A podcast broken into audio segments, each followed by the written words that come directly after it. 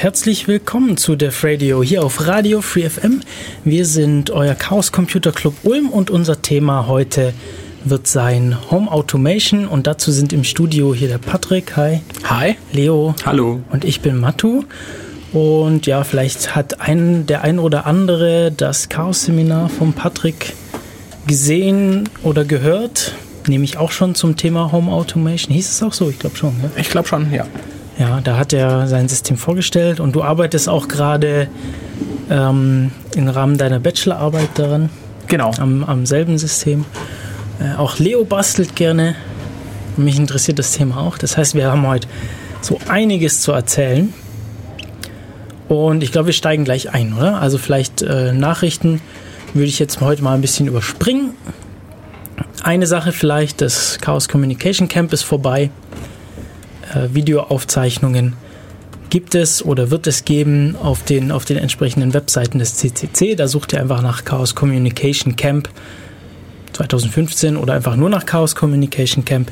Da gibt es das entsprechende Wiki dazu und da gibt es dann Links zu den Aufzeichnungen der Vorträge. Ansonsten gibt es auch online jede Menge Artikel dazu. Damit wollen wir uns heute aber nicht so sehr aufhalten, sondern wir steigen gleich ein ins Thema Heimautomation. Was ist das und warum wollen wir das?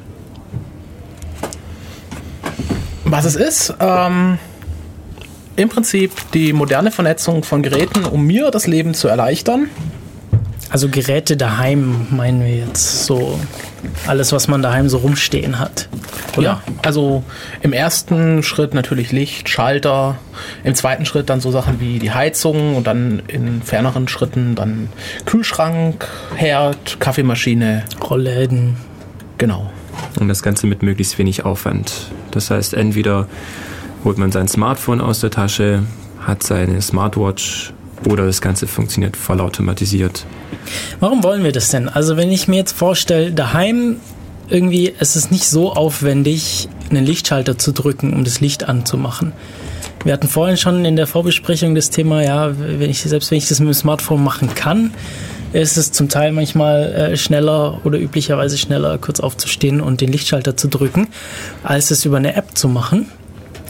Was, warum bringt es uns denn an was? Was habt ihr denn, was habt ihr denn für ähm, Vorstellungen, was ihr gerne hättet? Also meine große Hoffnung ist, wenn ich heimkomme und mein System erkennt, mein Handy bucht sich gerade im heimischen Netzwerk an und weiß, ich bin das letzte Mal mit dem Auto gefahren, dass es mir dann direkt die Tür aufmacht, beziehungsweise das Hoftor aufmacht, dass ich mit meinem Auto in den Hof fahren kann. Das Licht geht dann schon an, ohne dass ich erstmal irgendwo im Infrarotbereich von irgendeinem Sensor rumhüpfen muss, sondern allein schon dadurch, dass es weiß, ich komme heim, macht es mir das Licht an. Vielleicht, wenn es weiß, es ist abends und ich trinke abends immer einen Kaffee. Das ist dann so die Zukunftsvision, dass man sagt, okay, er macht schon mal die Kaffeemaschine Kaffeemaschine an oder wenn ich vorher drüber nachgedacht habe und es programmiert habe, dass ich vielleicht sogar schon eine Tasse drunter gestellt habe, ja. dass ich dann, wenn ich heimkomme, alles tun kann. Vielleicht auch die Idee von dem Handy, wenn ich jetzt gerade drüber nachdenke, ich bin drei Wochen im Urlaub, dann braucht man eine Heizung im späteren Herbst, wenn ich irgendwie einen Winterurlaub oder einen Herbsturlaub mache, ja nicht drei Wochen eine leerstehende Wohnung komplett aufheizen, da reicht so eine Winterabsäckung, dass es gerade nicht so einfriert, aber zum Grund schön Energie sparen. Vielleicht noch, dass die Blumen überleben. Und dann kann ich sagen, okay, ich beende jetzt meinen Urlaub und sag, ich möchte es mit dem Handy mich daheim einwählen und sage, meine Heizung fahr schon mal hoch, dass es zwei Tage Zeit hat, dass es dann nicht so kalt ist, wenn ich heimkomme. Oder wenn ich, das kann ich natürlich auch mit einer Zeitschaltuhr machen, wenn ich genau weiß, wann ich heimkomme, aber vielleicht bin ich ja auch zweieinhalb Wochen weg statt drei und möchte dann auch in ein warmes Haus kommen. Ich denke, das ist ein guter Punkt. Ähm, gerade diese Vollautomatisierung und das intelligente Haus zu haben. Grundsätzlich ähm, wird unser Leben viel komplexer mit der Zeit und man möchte sich eigentlich nicht um alles kümmern. Gerade jetzt der Punkt mit, ähm, mit Heizung und mit Strom ist, äh, glaube ich, ganz gut. Das heißt, man hat dann später ein Haus, wenn man nicht zu Hause ist, senkt man ähm, den Energieverbrauch. Wenn man es vergisst, das Licht auszuschalten, wenn man gerade rausgeht, dann weiß es das Haus und kann es automatisiert regeln.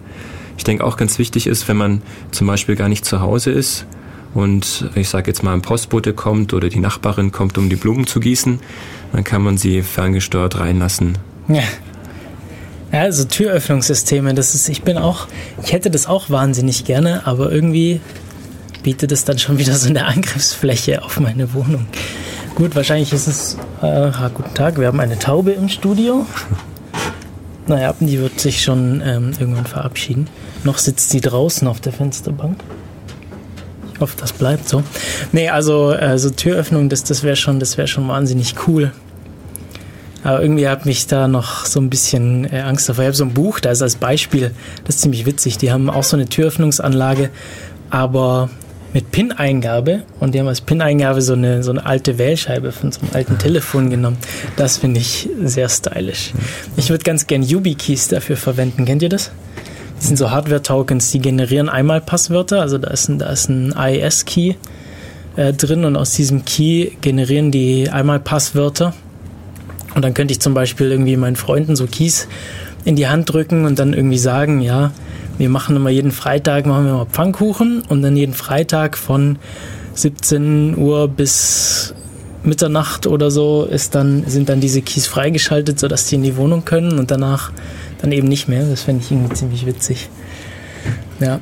Man hat auf jeden Fall viel mehr Einfluss als früher. Wenn man Was mich eigentlich interessiert, sorry, ist, ist, ist so, so Status, den Status der Wohnung zu kennen. Irgendwie so, so, so, so ein bisschen Control-Freak-mäßig, äh, welche Fenster sind offen, äh, welche Geräte laufen gerade. Habe ich die Wäsche in der Waschmaschine vergessen oder solche Sachen, sodass ich mir irgendwie unterwegs oder von überall anschauen kann. Was geht denn daheim so ab? Da kann man gut äh, ein, einordnen. Es gibt das Aktuieren, es gibt das ähm, Wahrnehmen. Sensor, Aktor ist da das, das Schlagwort. Das heißt, wir haben jetzt gesagt, ähm, was, was wir grundsätzlich haben wollen. Man könnte das jetzt konkretisieren. Also könnte man an die Fenster ähm, Sensoren anbringen, die dann äh, feststellen, ob die Fenster auf oder zu sind. Das wäre dann ein Sensor. Man könnte auch wahrnehmen, ob jetzt die Heizung an oder aus ist. Man nimmt also die Temperatur wahr. Die, das Licht könnte man ähm, wahrnehmen als Sensor und vieles andere. Aktuieren könnte man dann zum Beispiel ähm, das Garagentor, die Lichter ein- und ausschalten. Das heißt, da könnte man die Heizung regeln. Regeln, genau. Ja. Ähm, ja, jetzt gibt es da, jetzt gibt's da ganz, ganz viele verschiedene Möglichkeiten, an sowas ranzugehen, wenn man sowas haben möchte. Zum einen kann man hingehen und fertige Sachen kaufen. So, da gibt es so einiges. Ich habe festgestellt, es ist in erster Linie teuer und häufig nicht sehr flexibel. Also das teuerste, wenn man sich solche Systeme kauft, sind natürlich zum einen mal die ganzen Aktorik- und Sensorik-Einheiten, die Geld kosten, je nachdem, wie viele, welche Anzahl man haben möchte, wird auch der Spaß teuer. Allerdings sind viele der professionell verbauten Systeme, also wenn man gerade zu seinem Hauselektriker geht und sagt, ich möchte so ein System, heutzutage immer noch kabelgebunden und wenn ein Elektriker sagt, okay, mache ich, müssen natürlich die Kabel ausgetauscht werden. Natürlich gibt es Alternativsysteme heutzutage. Ähm, eins, was auf den Strom aufsetzt, ist der sogenannte Smart Strom. Das heißt, kleine Lego-artige Klötzchen, die man irgendwo in die Steckdose packt und dann wird der Strom selber zur Kommunikation verwendet. Das ist gerade, also vor vier Jahren war das ganz neu in den Medien. Jetzt ist ein bisschen still drum geworden, aber anscheinend haben sie jetzt erste Systeme auf dem Markt. Und dann gibt es natürlich auch noch funkgebundene Systeme, wo man sich die Kabel, also die relativ teure Kabelverlegung im Haus durch den Elektriker sparen kann. Und viele Sachen kann man dann auch als ambitionierter Heimelektriker selber anschließen. Natürlich immer unter Beachtung aller notwendigen Vorschriften. Ähm, Systeme sind natürlich funkbedingt ähm, haben sie gewisse Probleme. Ähm, Funk kann gestört werden und auch wenn es relativ gut läuft, hat man immer das Problem, wenn eine Störung auftritt, dauert so ein System, bis es reagiert, etwas länger. Und ich weiß nicht, bei uns im Haus, bei dem, was ich gebaut habe, hatte ich jetzt am Anfang ein paar Probleme mit dem, dass Sachen zu langsam liefen, weil die Hardware noch nicht ganz so weit war, wie ich gerne hätte. Und so eine halbe Sekunde Schallzeit fühlt sich schon echt komisch an. Und wenn es dann noch länger wird, dann. Also wenn man das Licht einschaltet und es dauert eine Sekunde oder zwei, bis es an ist. Dann drückt man meistens komisch. noch mal ein zweites Mal drauf. Oder dreimal oder viermal. So, scheiße, Stromausfall und dann, dann zu flackern oder was. Oder was passiert dann? Ja, also in dem Fall hat sich dann die Zeit immer mehr verlängert, weil jedes Mal, wenn man drauf gedrückt hat, hat sich dann das ganze System irgendwann aufgeschaut und man hat dann tatsächlich vier, fünf Sekunden gewartet, bis das Licht an war. Okay.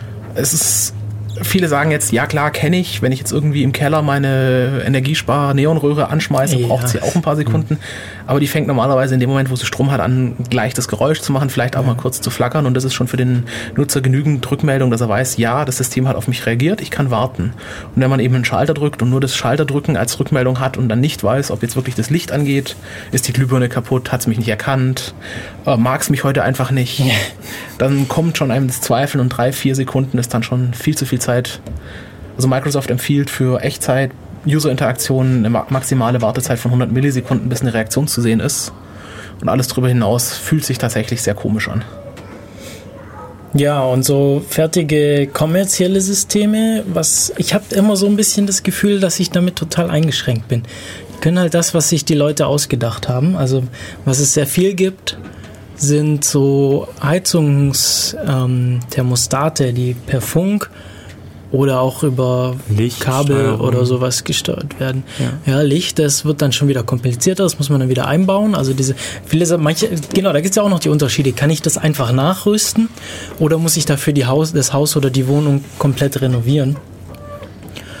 Und ja, irgendwie habe ich das Gefühl, also ich habe da mal, ich habe ganz wenig geschaut, als ich mein als ich meinen Internetprovider gewechselt habe und da einen neuen Router bekommen habe und da vorgeschlagen bekommen habe, hier nimm doch hier noch diese Heimautomationssachen mit. Ich mir geguckt, so, ja, ja, voll geil, vielleicht taugt das ja was. Und geschaut, so, ja. Und dann kostet das irgendwie 80 Euro pro Modul und das Einzige, was es kann, ist Steckdosen ein- und auszuschalten. Ähm, ja, das macht da noch nicht viel. Also damit kann ich Licht an- und ausmachen. Und das war es auch schon. Damit kann ich noch nicht mal irgendwie meine Rollläden bewegen oder... Mhm und ja. vor allem habe ich dann auch keine Sensoren, ja. Dann, dann muss ich. Und den ihr System funktioniert halt so, dass man dann das Ganze mit dem Decktelefon oder über eine Web-Oberfläche steuert. Ähm, eigentlich will ich lieber das über Deine mein, Uhr machen. Über meine Smartwatch machen, ja. Also ich drücke dann einen Knopf und oder noch besser, das erkennt selber, was ich gerade will. Zum Beispiel, wenn ich, wenn ihr, wenn es merkt, dass alle Bewohner des, die Wohnung verlassen haben, dass, dass einfach die Lichter ausgehen. Ja, ähm, weiß nicht, habt ihr da Erfahrung, was diese Dinger so können?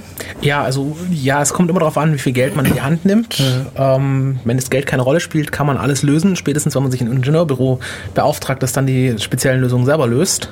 Allerdings gibt es neuerdings oder in den letzten an, ein, anderthalb Jahren immer mehr sogenannte Gateways zwischen den verschiedenen Systemen, weil auch Hersteller haben auch erkannt, es ist sehr, sehr schön, eine Insellösung für mich zu haben und die möchte ich ja auch als Hersteller haben, weil wenn Leute mein System gekauft haben, dann sind sie dadurch gezwungen, bei meinem System zu bleiben.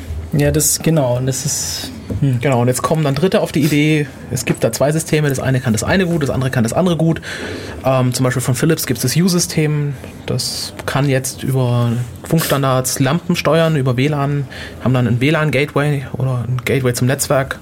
Und auf dem Gateway aufbauen gibt es dann immer mehr Gateways, um das Zeug mit anderen Sachen zu kombinieren. Und diese Gateways gibt es gerade immer viel mehr, viel mehr. Gerade im Open Source Bereich. Also eigentlich Leute, so zusammengehackt von, von fertigen Systemen. Genau, und gerade in den Home-Automatisierungs- Open Source Lösungen ist es gerade sehr, sehr beliebt. Man nimmt zur Not drei irgendwie Hausautomatisierungsstandard auf USB-Adapter und hängt die dann alle an einen Zentralsteuer, der dann als zentrale Schnittstelle dient. Natürlich ist es dann sehr, sehr aufwendig und bedingt interkompatibel. Ohne die Software läuft gar nichts mehr zusammen. Aber es geht und es wird immer besser. Okay. Ja, Wolf, also ja, wir als äh, Bastler kommen dann recht schnell drauf. Das muss doch billiger gehen. Und also es geht auf jeden Fall billiger, wenn, wenn man das selber zusammenbaut. Man hat halt Arbeit damit. Genau. Aber es macht auch Spaß. Und ich habe vor noch gar nicht so langer Zeit das, das, äh, die Arduino-Plattform für mich entdeckt für diese Sachen. Das sind einfach äh, Mikrocontroller mit ein bisschen Hardware außenrum, an die man sehr, sehr einfach weitere Sachen anschließen kann, wie Sensoren oder Aktoren. Da gibt es auch schon irgendwie ganz viele fertige Module, die man einfach nur draufsteckt. Ähm, ja, ins LAN, ins WLAN, äh, Sensoren für Temperatur, Luftfeuchtigkeit, alles, was man sich so vorstellen kann. Und da bin ich halt bei so einem, bei so einem Sensorknoten im Bereich von 2, 3 Euro, wenn ich, wenn ich was Einfaches habe. Und ein bisschen mehr, wenn ich, wenn ich irgendwie kompliziertere oder teurere Sachen äh, machen möchte. Ähm, Dagegen, wenn ich mir jetzt vorstelle, hier so, so, eine, so eine Steckdose, eine einfache Steckdose, wie sie fertig angeboten wird, ich zahle irgendwie 80 Euro dafür. Da kann man schon ein bisschen Geld sparen. Muss halt ein bisschen nachdenken. Und auch da, oh ja, wenn es jetzt um selber machen geht, da gibt es jetzt ganz, ganz viele Abstufungen. Entwickelt man es komplett selber? Wie viel man an der Hardware möchte man machen? Wie viel an der Software möchte man machen? Und es gibt aber schon ganz viele Projekte, die Beispiele haben, sei es von Hardware-Seite als auch von Software-Seite. Aber Patrick, du hast, glaube ich, relativ viel selber genau. designt, entwickelt. Willst du mal erzählen, was dein Anwendungsfall ist? Also mein Anwendungsfall ist bzw. war, ähm, meine Eltern haben das Haus renoviert und wir hatten schon eine kleine, also nennen wir es mal Testsystem oder Kleinumgebung im Garten-Saunahaus gemacht. Damals alles auch noch mit Mikrocontrollern, das heißt auch die Steuereinheit war ein Mikrocontroller. Das Licht konnte über den Bass geschaltet werden, die Heizung, also die Saunaheizung konnte darüber gesteuert werden. Außenbeleuchtung. Also Bass heißt, da ist äh, eine, eine Kabelverbindung. Genau. Und da hängen jetzt alle möglichen Geräte dran und alle können über diese eine Verbindung, die sprechen dann irgendwelche Protokolle darauf über diese Verbindung. Genau. Okay. Ich habe mich damals für ein Kabelsystem entschieden, weil hm, Anno Domini 2007 war es nicht wie heute ein WLAN-Chip für zwei Euro, äh, oder für zwei Dollar zu bekommen, sondern da war es noch richtig teuer. Da war, sprach man dann, wenn man WLAN sprechen wollte, von knapp 100 Euro. Vielleicht, wenn man günstig war, irgendwo Richtung 50 unterwegs zu sein. Aber es war teuer, groß und stromfressend. Und für viele kleine Knoten macht es damals noch keinen Sinn. Deswegen damals für ein Kabel entschieden. Und ich würde mich heute auch wieder für ein Kabel entscheiden, trotz den Funkstandards. Es ist einfach wesentlich störunempfindlicher. Ich habe ein Kabel und ein Kabel zu stören, muss man schon irgendwie reinbohren. Mal so eine kurze Störung, weil irgendwie die Mikrowelle gerade echt blöd was ausstrahlt oder keine Ahnung, eine Stromspitze da ist, passiert auch da, aber es ist halt wesentlich robuster und daher würde ich wieder Kabel nehmen. Und dieses System hatten wir damals 2007 in der Sauna eingebaut. Als es dann darum ging, das Haus zu renovieren, sollte auch also eine komplette fast Kernsanierung, also hat sich dann als komplette Kernsanierung rausgestellt am Endeffekt. Das heißt, wir haben alles rausgerissen, ähm, bis hin zur Isolierung und Fenstern. Und in dem Zuge haben wir dann, hat mein Vater damals gesagt, okay, ich finde das System, ich kann im System sehen, dass das Potenzial drin steckt und hat mich dann beauftragt, das ganze System ins Haus zu integrieren. Es führte über einen sehr steinigen Weg zu einem jetzt allmählich extrem angenehmen System, was aber das Potenzial bei weitem noch nicht ausschöpft, weil als Einzelner braucht man einfach viel Zeit, um es zu installieren und dann bleibt nicht ganz so viel für die Komfortfunktionen übrig. Und die Vision war eben, das komplette Haus zu digitalisieren. Alles schön vor allem energiesparend zu machen. Also einer der großen Punkte war energiesparend. Wir haben damals schon auf LEDs gesetzt und setzen das heute immer noch. Und Messungen zur Anfangszeit sind jetzt auch nicht mehr ganz wahr, weil noch etliche Lampen mehr dazugekommen sind, aber mit knappen 200 Watt kann man ein komplettes großes Stockwerk, ein richtig großes Stockwerk, taghell erleuchten, dass man in jeder Ecke lesen kann. Mhm. Und das mit klassischen Glühbirnen, wenn man sich das überlegt hat, dass man Jetzt davor. Kannst du zwei, drei Glühbirnen rein. Genau, und wenn man sich da vorstellt, dass man vorher drei Glühbirnen damit betrieben hat und hat eine Leseecke damit hell gekriegt und jetzt kriegt man das ganze Stockwerk so hell, dass man noch okay lesen kann. Natürlich ist eine Leseecke mit extra Licht immer noch angenehmer, aber der Energieverbrauch ist halt massiv gesunken. Genau, und du hast das alles selber gemacht? Was ich alles selber gemacht habe, oh, ähm, angefangen bei den Lichtern selber, also die LED-Treiber. Das heißt, ich habe mir die China-LEDs, das sind so Downlights, was in der Decke in, in die Decke montiert werden. Kennt man vielleicht von sich daheim mit Halogenspots. Die gibt es jetzt auch mit LEDs und komplett integriert in China gekauft. Die Treiber, was dabei waren, was Netzspannung Richtung LED gewandelt hat, weggetan. Durch eigene Treiber ersetzt, die dann direkt auf den auf kabelgebundenen Bass angeschlossen werden. Vielleicht, vielleicht können wir Treiber kurz erklären für diejenigen, die das äh, nicht kennen. Ah ja. Ähm, ein LED ist nicht mehr wie eine klassische Glühbirne einfach in die Fassung schrauben, Strom ran und es geht gut, sondern das sind elektronische Bauteile, die spezielle Spannungen und Ströme brauchen, vor allem Ströme. Und wenn man die außerhalb dieses Bereichs betreibt, dann brennen sie ganz, ganz kurz, ganz, ganz hell und danach gar nicht mehr. Oder sie brennen direkt gar nicht mehr, ohne kurz hell zu werden. Also sollte man, kann man das Zeug nicht einfach so an irgendwelche Spannungen hängen, sondern braucht da spezielle Wandler, die dann die richtigen Spannungen und Ströme erzeugen. Und die werden Treiber genannt. Äh, Gibt es zum Beispiel auch für Elektromotoren und, und alles Mögliche. Genau. Ja. kennt man auch gerade die Halogenbirnchen, was man verbaut, die können auch nicht direkt mit Netzspannung normalerweise. Es gibt welche, die können direkt mit Netzspannung, aber die meisten haben einen größeren Trafo noch dabei, um dann Niederspannung zu machen. Also gerade solche Systeme, wo man dann Halogenspots an diesen tollen Stromschienen hat. Den Strom kann man nämlich anfassen und wenn man das mit Netzspannung machen würde, würde es ungünstig ausgehen. Genau. Das ist die eine Seite, so das Hardware-Basteln. Vielleicht, ähm, was haltet ihr davon, wenn wir jetzt ein bisschen bei der Hardware bleiben, uns dann vielleicht äh, ein bisschen softwaremäßig anschauen und ähm, dann Richtung Kommunikation und sowas gehen. Das ist vielleicht interessant. Also hardwaremäßig, wir haben schon angesprochen, was es alles gibt. Was hast du verbaut? Du hast als LEDs, also Lichter hauptsächlich. Genau, dadurch habe ich jetzt die Möglichkeit, jedes einzelne dieser Spots anzusprechen. Mhm. Und zwar nicht nur ein- oder auszuschalten, sondern tatsächlich auch in der Helligkeit zu regeln. Das heißt, ich kann, wir haben dem ungefähr eineinhalb Meter, knapp anderthalb Meter Raster überall in der Wohnung verbaut. Dadurch kann ich abends beim Fernsehgucken überall ein sehr, sehr gedimmtes Licht machen, um den Kinofilm gut genießen zu können. Und derjenige, der dann doch lieber ein Buch oder ein Heft lesen möchte, der kann dann die Lampe über sich ähm, heller stellen, dass er auch selber Leselicht hat, ohne dass man jetzt irgendwo Leselampen hinstellen muss. Das geht. Was habe ich noch? Gibt es ähm, noch mehr Ausgaben, also irgendwelche Sachen, die du noch. Ja, es gibt auch noch andere, also es gibt verschiedene Treibersorten für verschiedene LEDs. Also mhm. jetzt gerade für höhere Spannungen und höhere Ströme gibt es auch noch spezielle Module. Dann weitere Aktorik-Rolladentreiber, also man kann den Rollladen über den Bass rauf und runter fahren lassen. Ähm, Steckdosen kann man schalten. Das heißt, ich sage zum Beispiel meiner Weihnachtsbaumbeleuchtung, sie soll jeden Abend um 17 Uhr angehen ja. und morgens um 8 Uhr wieder aus. Man kann es natürlich auch, wenn man einen Schritt weiter denkt, nicht nur Uhrzeitgestalten machen, weil das kann man ja auch mit einer klassischen in die Steckdose gesteckten Einheit machen, aber man kann es zum Beispiel auch sagen, okay, wenn es draußen jetzt so und so eine Helligkeit hat oder bei dem und dem Wetter mache ich solche Sachen. Oder wenn diese und jene Smartphones im Haus sich befinden. Genau. Ja. Äh, kannst, du, kannst du bei dir äh, die Steckdosen alle? Alle, wo ich so ein Modul verbaut habe. Okay. Also ich habe generell, es ist bei mir ein, ich nenne es Modul, ähm, was hinter eine ein Taster oder Schalter in der Wand gehängt wird. So, so die ganz normalen Schaltereinheiten sind bei mir auch auf dem Bass. Das sind Sensoren.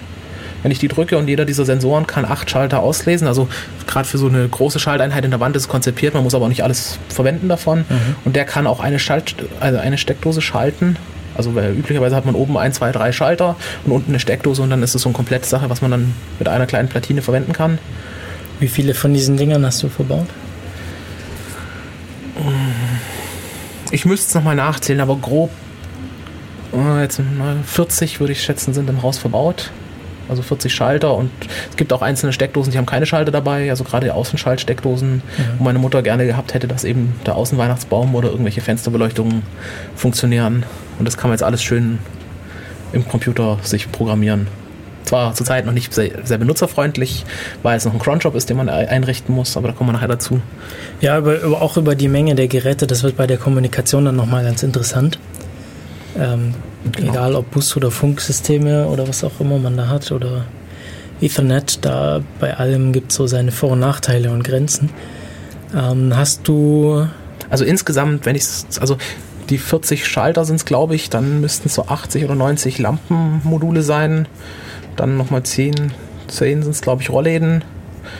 Ähm, etliche Sensoren habe ich auch schon verbaut oder sind schon verbaut, aber noch nicht in Software aktiviert. Okay, was, was willst du denn alles messen mit den Sensoren? Zurzeit, weil demnächst, also wir kriegen jetzt gerade aktuell die, eine neue Heizung, die bekommt dann auch eine, eine, Schnittstelle zum Netzwerk. Da muss ich noch gucken, wie man das einbindet. Aber die Fußbodenheizung soll dann auch über den Bass gesteuert werden. Deswegen gibt es Raumtemperatursensoren, Feuchtigkeitssensoren. Mhm. Die Lüftungsgeräte mit Wärmerückgewinnung sollten vielleicht auch irgendwann, wenn es möglich ist, angeschlossen werden, dass man nicht nur die, also dass man auch die Feuchtigkeit über diese Geräte regeln kann. Die Heizung wird definitiv, in, sobald sie da ist, kommen, dass ich dann den Durchfluss durch die Fußbodenheizung steuern kann, um zu sagen, ich kann meine Heizung dimmen, ohne die große Heizung steuern zu müssen, kann dann auch raumgesteuert sagen, der Raum soll so und so warm sein und das dann einfach am Handy einstellen. Ähm, Temperatur, Feucht Luftfeuchtigkeit. Ähm, was es noch gibt, sind Bewegungsmelder zurzeit. Was auch noch geht, was aber jetzt bis jetzt noch nicht angeschlossen ist, weil es einfach nur auf dem Schreibtisch in der Entwicklungsphase liegt, sind Helligkeitssensoren und Regensensoren, dass ich zum Beispiel die Rollläden runterfahren kann oder die Jalousien hochfahren kann, wenn es stürmt. Dass die nicht abgerissen werden, dass ich das dann mich nicht mehr darum kümmern muss. Dass das Haus im Prinzip ohne mich oder beziehungsweise in dem Fall meine Eltern den ganzen Tag leben kann, wenn meine Eltern im Urlaub sind, dass das Haus trotzdem sich selbst im Sommer die Rollläden runter macht, dass es kühl bleibt und wenn der Sturm kommt, die Jalousien hochzumachen, dass sie nicht mhm. abgerissen werden. Also auch die Regensensoren finde ich sehr spannend. Weil wenn man wahrscheinlich ein größeres Haus hat, dann muss man sich dann irgendwann nicht mehr darum kümmern, dass, dass man den Rasen mäht oder dass man die Blumen gießt. Genau, eine Bewässerung im Garten ist jetzt auch schon installiert. Die Steuerung, es ist halt, meine Zeit ist so der limitierende Faktor, was das ganze System gerade begrenzt in, in seinem Wachstum. Und dafür die Steuerung, die existiert auch schon, muss auch nur noch installiert werden. Das heißt, der Rasen wird dann automatisch gewässert. Das automatische Schneiden muss irgendwann ein Roboter übernehmen, wenn er denn kommt. Kommt einer? Mein Vater hätte gerne ein Jahr, aber er hat gesagt, wir machen jetzt erstmal das Haus fertig, okay. weil dann auch noch gleichzeitig im Garten anzufangen, wenn man innen und außen alles aufreißt, dann ist irgendwann zu viel Baustelle und man hat gar keinen Ort mehr, um sich ein bisschen vor dem Bauchaos zurückzuziehen. Wie sieht es mit, mit Staubsaugerrobotern aus? Hat meine Mutter vor, ich glaube, es ist schon wieder eineinhalb Jahre her, sich einen gekauft. Sehr angenehm, sie muss jetzt nicht mehr alle zwei, drei Tage das Haus staubsaugen, sondern nur noch die Ecken so einmal alle vielen Tage. Dafür läuft das Ding selbst programmiert, also kann man mit so einer Fernbedienung sagen, wie viel Uhr es loslaufen soll oder man macht es manuell. Ich glaube, meine Mutter macht es noch manuell, wenn sie gerade aus dem Haus geht, weil es halt doch ein bisschen laut, so ein Gerät, was läuft. Mhm. Also sie sind zwar wesentlich leiser wie ein Staubsauger, aber immer noch Störfaktor. Und dann läuft er, wenn man nicht da ist. Ich denke, genau sowas könnte man, da könnte man auch sagen, Home Automation ist viel besser als jetzt sowas Automatisiertes, ähm, was man generell kennt. Könnte also sagen, wenn man sich nicht im Raum befindet oder nicht im Haus befindet, dann geht der Staubsauger am Roboter an ähm, und nicht ähm, alle zehn Minuten oder alle, alle paar Stunden. Ja, also irgendwie du, du, keine Ahnung, du sagst irgendwie normalerweise bin ich vormittags 9 bis 13 Uhr nicht daheim da lass mal Staubsaugen, aber jetzt hast du irgendwie plötzlich doch frei und hattest davor, am Tag davor einen anstrengenden Tag und willst dich da, liegst da vielleicht auf dem Sofa, dann willst du vielleicht nicht, dass dieses, äh, dass dieses brummende Gerät vorbeifährt.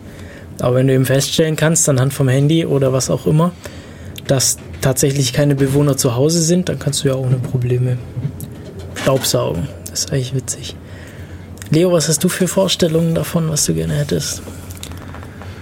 Das Problem ist, dass ich gerade nicht in einem eigenen Haus wohne. Also wenn man ein größeres Haus hat, dann könnte man sich da viel mehr vorstellen. Das ist auch interessant, ja. Patrick äh, verbaut das alles und ähm, ja, ich wohne auch äh, mehr oder weniger temporär, zwar auf längere Zeit, aber eben auch in einer gemieteten Wohnung da kann ich, kann und will ich auch nicht alles so fest verlegen. Da, kann, da geht man dann ganz andere Wege. Ja, dann möchte man alles modular haben, ein bisschen batteriebetrieben, sodass man es dann auch wieder abnehmen kann. Und dass man es auch wiederverwenden kann, wenn man dann mal umzieht oder es für was anderes braucht. Genau. Ja, ja der Situation bin ich gerade auch. Während dem Studium bin ich jetzt in einer eigenen Wohnung oder mit Freunden zusammen in der eigenen Wohnung. Und das Höchstgefühle der Automatisierung ist da ein elektrischer Thermostat an der, an der Badheizung Mhm. Also da ist noch alles sehr, sehr klassisch, weil wenn ich da zwei, drei Jahre, vielleicht auch mal vier drin wohne, rentiert sich nicht auch nur irgendwie eine Wand irgendwo ein Kabel zu verlegen. Ja. Das heißt, es muss alles funkgebunden sein, was ich mache. Und gerade in der Mietwohnung habe ich das Problem, dass die Steckdosen nicht überall an jeder Ecke vom Raum sind. Das heißt, ich müsste auch noch Kabel irgendwo hässlich verlegen. Und spätestens dann ist der Moment, wo die Freundin sagt, jetzt sieht es nicht mehr so aus, wie ich es gerne hätte.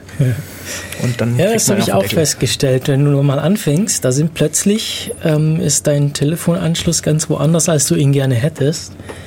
Äh, genauso wie eben die Steckdosen. Ja, das mag vielleicht äh, sinnvoll sein, sinnvoll gewesen sein vor zehn Jahren oder 15, als das Haus gebaut wurde. Oder vielleicht noch ein bisschen länger her. Ähm, aber heutzutage willst du vielleicht ein paar mehr haben um solche Sachen auch nachträglich einbauen zu können. Das ist tatsächlich sehr interessant. Da muss man dann teilweise vielleicht auf batteriebetriebene Lösungen schauen. Das ist eigentlich ganz interessant. Ja, so hardwaremäßig, was mich, was mich total interessiert, ist zum einen zu schauen, welche Fenster sind gerade offen. Äh, einfach um, um so Kleinigkeiten zu machen, wie wenn man das Haus gerade verlässt oder die Wohnung verlässt, um gewarnt zu werden, wenn man vergessen hat, die Fenster zuzumachen. Äh, ja, oder sich Sachen aus, aus der Entfernung eben anzuschauen. Und dann so Sachen wie Herd überwachen oder die Waschmaschine, ob die fertig ist. Das ist eigentlich ganz witzig. Wenn wir bei der Hardware schon sind, ähm, du hast viele Geräte verbaut. Die, wie, wie stellst du die her? Wie stelle ich die her? Weil um, du ähm, willst ja nicht irgendwie alle so zusammenlöten. Das Also nicht mit so Lochrasterplatinen. Äh. Nein, also ich, ich Also vielleicht Lochrasterplatin. Es gibt ja die Möglichkeit, irgendwie so, so, so, ähm, so, so, so, ja, so Lochraster. Das sind Platinen, Dinger, so das Platinen einfach nur zu- kleine zu. Kupferinseln drauf, wo Ja. jemand eine Insel ein Loch hat, zum, für Leute, die es nicht kennen. Und dann kann man sich die Bauteile da reinlöten und dann mit Drähten die Verbindungen zusammenlöten. Oder nur mit Zinnen oder wie auch immer. Genau. Es funktioniert, funktioniert schnell, wenn man eine Idee hat. Also von der Idee bis zu dem, dass man einen funktionierenden Prototyp auf dem Tisch hat, kann man, wenn man alle Bauteile da hat oder mal schnell in die Stadt gefahren ist und der Elektronikladen netterweise gerade wirklich alles da hatte, was man braucht, oder alles in der Kiste rumgelegen ist, dann kann man schon irgendwie an einem Nachmittag von Idee zu fertig funktionierendem, blinkenden irgendwas kommen. Allerdings, die Zeit wird dann auch genau das sein, was man nachher, wenn man zehn davon baut, braucht man für jedes einen halben Tag. Ja. Und da bin, her, bin ich hergegangen und hab, war vorher schon ambitionierter Hobby-Elektroniker und dann habe ich das Ganze am Computer Platinen designt, also so kleine grüne Platinchen, wie man es kennt, habe sie in China fertigen lassen. Das geht heutzutage super günstig. Also vor Jahren habe ich das Zeug noch selber geätzt und gebohrt und gemacht. Und da geht viel Geld und Zeit bei drauf und heutzutage kriegt man für 10 Dollar 10 Platinchen mit 5 x 5 Zentimeter, was irgendwie genau das ist, was, mir, was ich gebraucht hatte. Also die größten, also mal große Zentralplatinen außen vor gelassen sind bei mir die größten Platinen mit 5 x 5 Zentimeter Maß. Manche auch kleiner, aber das ist so die Preisstufe 5 x 5 Zentimeter, ist die erste Preisstufe für 10 Stück 10 Dollar. Wenn Zehn, man, zehn Stück ist so das okay, das ist eigentlich ganz okay, weil irgendwie äh, früher war das ja irgendwie so, dass du unheimliche Mengen abnehmen musstest, damit sich das rentiert hat. Weshalb man auch irgendwie selber geätzt hat oder eben solche, ja, was auch immer für Lösungen genommen hat, Steckbrettlösungen oder so, so Lochrasterplatinen. Genau. Und das Zeug kommt dann aus China. Die Bauteile sind heutzutage, verwende ich aus, aus Größengründen und heutzutage sogar aus Beschaffungsgründen hauptsächlich Oberflächenbauteile. Das heißt, die haben keine Beinchen mehr, wodurch die Platine durchragen und man verlötet sie auf der anderen Seite von der Platine wie früher üblich, sondern die sitzen einfach auf einer Platinenseite und werden dann mit Lötzinn auf die Platinenseite draufgeklebt oder geklebt in Anführungszeichen, gelötet. Und die verwende ich heutzutage. Ähm, habe mir dafür einen Lötofen gebaut, das heißt so einen Pizzaofen und Brot, Brötchen-Aufbacköfchen, was man kennt. Ein bisschen mehr Leistung reingebaut, bisschen isoliert und eine Steuerung dazu gepackt. Und da tut man dann die Platine ähm, drinne backen und ja, der Arbeitsworkflow sieht so aus, man nimmt die Platine, legt sie sich hin, hat ein Stencil nennt sich das, ist eine, wie eine Druckschablone für die Lötpaste, damit zieht man mit dem Spachtel die Lötpaste auf. Das dauert ein paar wenige Sekunden pro Platine und dann nimmt man mit der Pat oder das macht man dann für, ich mache es üblicherweise, weil sie sehr gut in den Ofen reinpassen, 16 von den kleinen Platinchen nebeneinander. So vier mal vier Platinchen und dann alle einmal kurz ein paar Sekunden Lötpaste drauf und dann geht man her und schmeißt die Bauteile drauf. Also in dem Fall ist schmeißen tatsächlich das richtige Wording, weil ob die Dinger jetzt 100% gerade sitzen, solange sie alle irgendwo ordentlich auf den Pads drauf sitzen, aber nicht ganz gerade, das macht nachher die Physik für einen gerade. Das heißt, das ist tatsächlich mehr ein Werfen, leichtes Andrücken und das war's. Nachher kommen sie dann in den Ofen und im Ofen durch die Oberflächenspannung vom Zinn zieht sich das dann alles gerade. Sieht sehr schön aus, wenn man sieht, dass man alle ICs so ein paar Grad rechts rumgedreht hat und dann sieht man im Moment, wo das Lötzinn anfängt zu fließen, bei der richtigen Temperatur macht so und alle äh, ICs sitzen perfekt gerade. Wie genau muss man auf die Temperatur aufpassen? Ähm, kommt drauf an. Also die Bauteile sind spezifiziert für gewisse Temperaturverläufe. Wenn man zu viel Temperatur oder zu länger Temperatur an, ansetzt, können Bauteile kaputt gehen. Das ist dann ein bisschen ärgerlich. Wenn man die Bauteile schlecht gelagert hat, es gibt empfindliche Bauteile, die haben den sogenannten Popcorn-Effekt. Das, der verhalten sie sich tatsächlich, wenn sich Feuchtigkeit ins Gehäuse eingelagert hat, wie Popcorn und dann hat man nachher ein aufgesprengtes Gehäuse rumliegen. Ähm, falsche Temperaturen machen auch so Sachen oder gerade falsch designte Platinen in Kombination mit falsch designten, äh, mit, mit falscher Temperatur, den sogenannten Grabsteineffekt, dass wir so kleine Bausteinchen, wo zwei Pins auf jeder Seite einen haben, nachher dann wie ein Grabstein hingestanden sind. Das heißt dann viel Nacharbeitszeit. Und wenn man die Temperatur relativ gut regelt, also so ein Controller, der kostet nicht viel, also die gibt's im Internet für um die 100 Euro, um so einen Backofen zu steuern. Da ist dann alles mit dabei. Da brauchst du auch nur einen von. oder? Genau, den braucht man nur ein einziges Mal plus einen so einen kleinen Backofen. Also mit Kosten von weit unter 200 Euro kommt man da gut hin Mhm. und kann damit im mehr oder weniger professionellen Rahmen. Also große Boards werden auch heutzutage in großen Straßen, wo das Board dann einfach durchschiebt, wo dann auch nichts anderes macht, wie diese Temperaturprofile über die Strecke abzufahren, löten. Und so sehen auch die Ergebnisse aus. Also wenn man das Ganze mit so einem Stencil, den man sich auch selber fertigen kann, ähm, gemacht hat, sieht das Zeug nachher sehr, sehr professionell aus. Also das hört sich echt cool an. Also bisher war ich auch eher so, so, so ein Steckbrett äh, zusammenbauer. Ich habe auch ganz wenig Erfahrung mit der Hardware-Seite. Ähm, für jeden Anfänger ist es wahrscheinlich etwas Overkill, ein bisschen zu anstrengend. Ja, also das ist, das ist der Moment, da sollte man entweder Erfahrung mitbringen oder Leute kennen, die Erfahrung haben. Ja, zum Anfang ist vielleicht, vielleicht wirklich so ein, so ein modulares System zu empfehlen, wo du, wo du so Boards aufeinander steckst kannst ja zum Teil äh, einfach ja, mehrere Module übereinander stecken, je nachdem, was du haben willst an Sensorik und Aktorik. Und da gibt es auch einige freie Lösungen. Also ja. ich habe mich am liebsten damit äh, MySensors beschäftigt. Das ist so eine Online-Plattform, wo es super Anleitungen gibt. Man benutzt da kleine Arduinos, so wie der Mathe schon erklärt hat, ähm, kann dann Kabel nehmen und kann die zum Beispiel Sensoren direkt mit dem ähm, mit, dem, mit dem Mikrocontroller verbinden, muss nicht mal löten, kann das alles ja. mal ausprobieren. Das hängt dann zwar in der Luft, aber man kann dann sehen, ob es funktioniert oder nicht.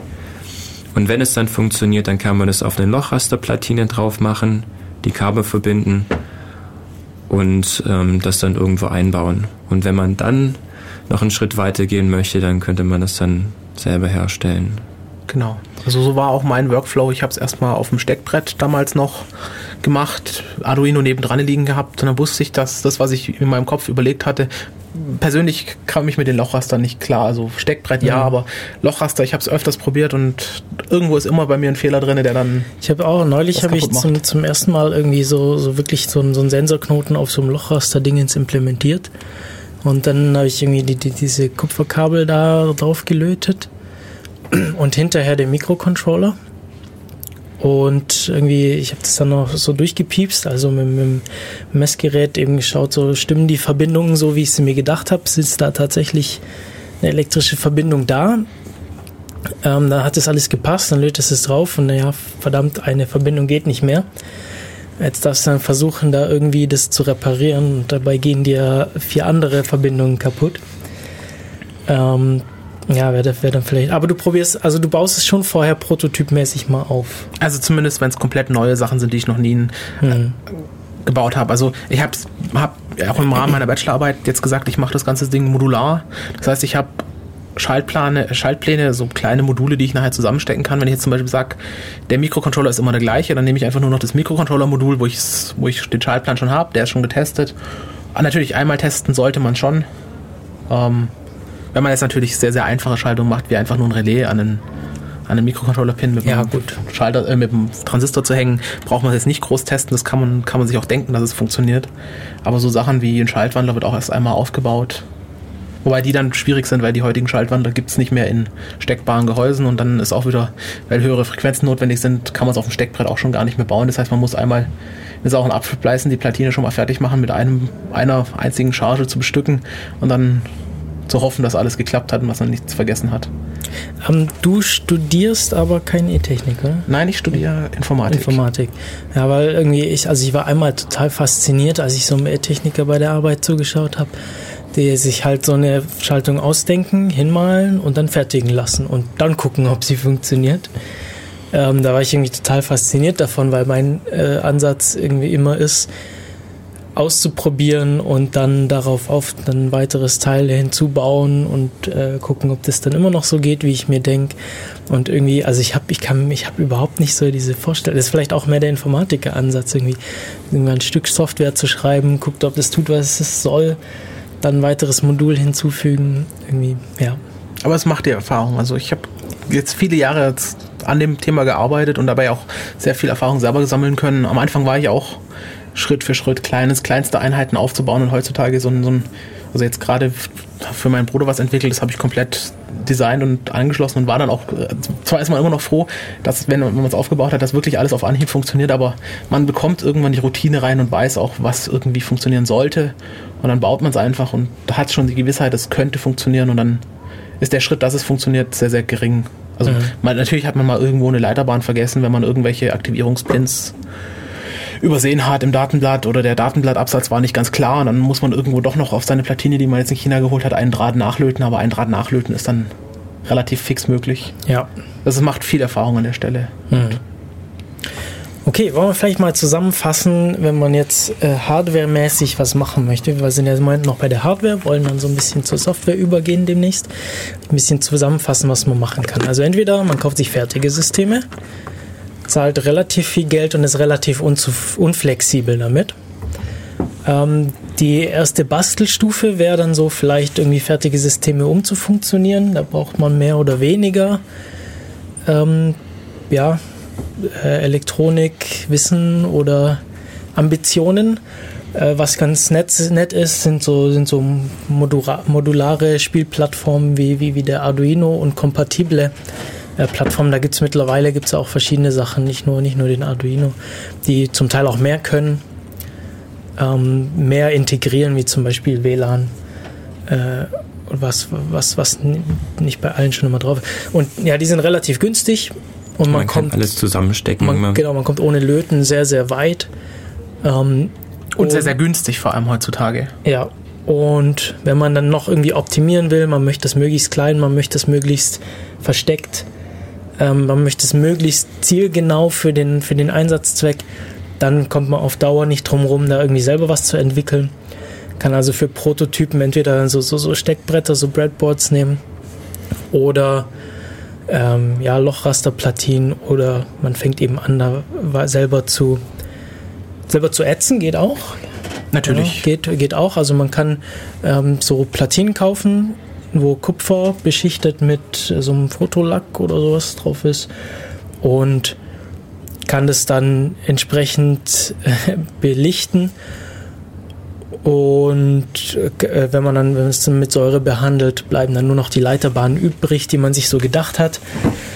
Ist ein bisschen fehleranfällig. Also Leo und ich haben ja mal zusammen was gebaut. Äh, man reißt da ganz gerne mal so Kupferbahnen dann aus Versehen mit runter, wenn man, wenn man die, die Folien da entfernt oder was auch immer man da drauf macht. Und dauert auch relativ lang. Du bist jetzt dazu übergegangen, die fertigen zu lassen. Genau. Was brauche ich denn dafür? Was ich dafür brauche, ist ähm, als erstes mal natürlich die Idee und so eine grobe Idee, was man machen möchte. Dann nehme ich mir die Datenblätter von den ganzen ICs her. Da steht dann auch sehr schön beschrieben, wie sie zusammengestellt gehören. Meistens auch mit Beispielschaltung. Also die meisten meiner Anwendungen sind sehr, sehr dicht an den Beispielschaltungen in den Datenblättern drin. Die Hersteller setzen da unglaublich viel Arbeit rein, da schon für die Entwickler alles vorzubereiten, dass die einfach nur noch sagen müssen, ich brauche an der Ecke einen Ticken was anderes und muss es dann ummodeln, aber dann schreiben sie auch meistens schon fünf Sätze weiter. Wenn du die Idee hast, dann könntest du es so ummodeln. Natürlich alles leider auf Englisch, aber ja. heutzutage ist es eher so die kleinere Hürde. Ja. Dann brauche ich ein Layout-Programm. Ähm, Gerade Leute aus dem Arduino-Bereich nutzen, habe ich mir sagen lassen, gerne Fritzing, weil man da direkt mhm. den Arduino loslegen kann. Da kann man auch Platinen mit designen. Ähm, dann gibt es KiCad als Open Source Version, was das am CERN entwickelt wurde. Damit macht das komplette CERN seine Platinen. Ich habe mir jetzt von einem Kumpel sagen lassen, dass es, dass es wieder erwarten sehr, sehr gut ist, wenn man sich erstmal dran gewöhnt hat. Ähm, er hat auch vorher die professionelleren Tools oder professionellen Anführungszeichen Tools verwendet und hat festgestellt, als, als er dann zum KeyCard gegangen ist, nach einem Tag hat er sich da wohler gefühlt und möchte auch okay. nicht mehr zurück. Und als er mir die Features vorgelesen oder erzählt hat, was er jetzt alles schon verwendet hat, dachte ich mir, hm, das ist ganz nett, weil ich nutze selber zurzeit noch Eagle. Das ist so mhm. ambitionierter Hobbybereich, semi-professioneller Bereich irgendwo zu finden. Äh, aber kommerziell. Kommerziell, genau. Es gibt für den Privatanwender ähm, limitierte Versionen, die können maximal vier Lagen, wenn ich es richtig im Kopf habe, und halbes Euro-Platinenformat, das heißt acht mal zehn Zentimeter große Platinen. also Lagen heißt jetzt, so eine, so eine Platine kann nicht nur auf der einen Seite Leiterbahnen haben, sondern äh, kann innen drin noch. Genau, die können auf beiden Außenseiten haben sie Kupfer, was durch, die Plati äh, durch das ja. Trägermaterial getrennt ist. Und das kann man natürlich auch weiterführen. Man kann auch dann innere Lagen einfügen. Mhm Wobei die meisten Hobbyanwender sollten erstmal bei ein, zwei Lagen bleiben. Ja. Alles mit Mehrlagen ist dann schon.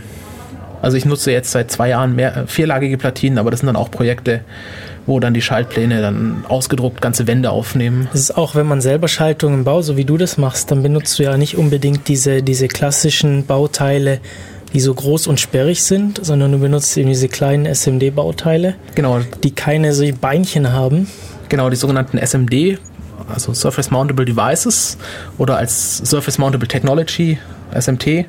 Das sind dann, irgendwann ist die, IC, äh, die Elektronikwelt oder die professionelle Elektronikwelt dazu übergegangen und hat festgestellt, Bohren von der Platine, weil das ist Glasfaser verstärkter Kunststoff, das Trägermaterial, kostet viel Geld und ist relativ schwierig. So ein Glasfaser, also Glas macht die Bohrer relativ schnell kaputt. Mhm. Und deswegen haben sie die Bauteile nur noch auf die Oberflächen geklebt und sind dann relativ schnell dazu gekommen, wir brauchen ja gar nicht mehr diese großen Drähte, um das festzumachen, also können wir es auch viel kleiner machen. Mhm. Wenn man sich so halt so ein Handy anguckt, in so ein Handy, was man heute an Volumen hat, hat man früher vielleicht nichts reingekriegt und heutzutage stecken da hunderte von Bauteilen drin, wobei es werden immer weniger, weil die Integrationsdichten steigen. Ja.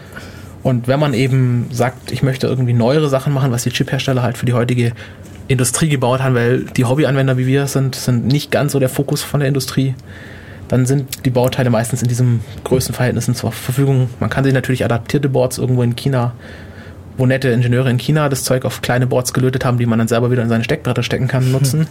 Oder man nimmt halt gleich den IC. Genau. Ich war jetzt beim Layout-Programm.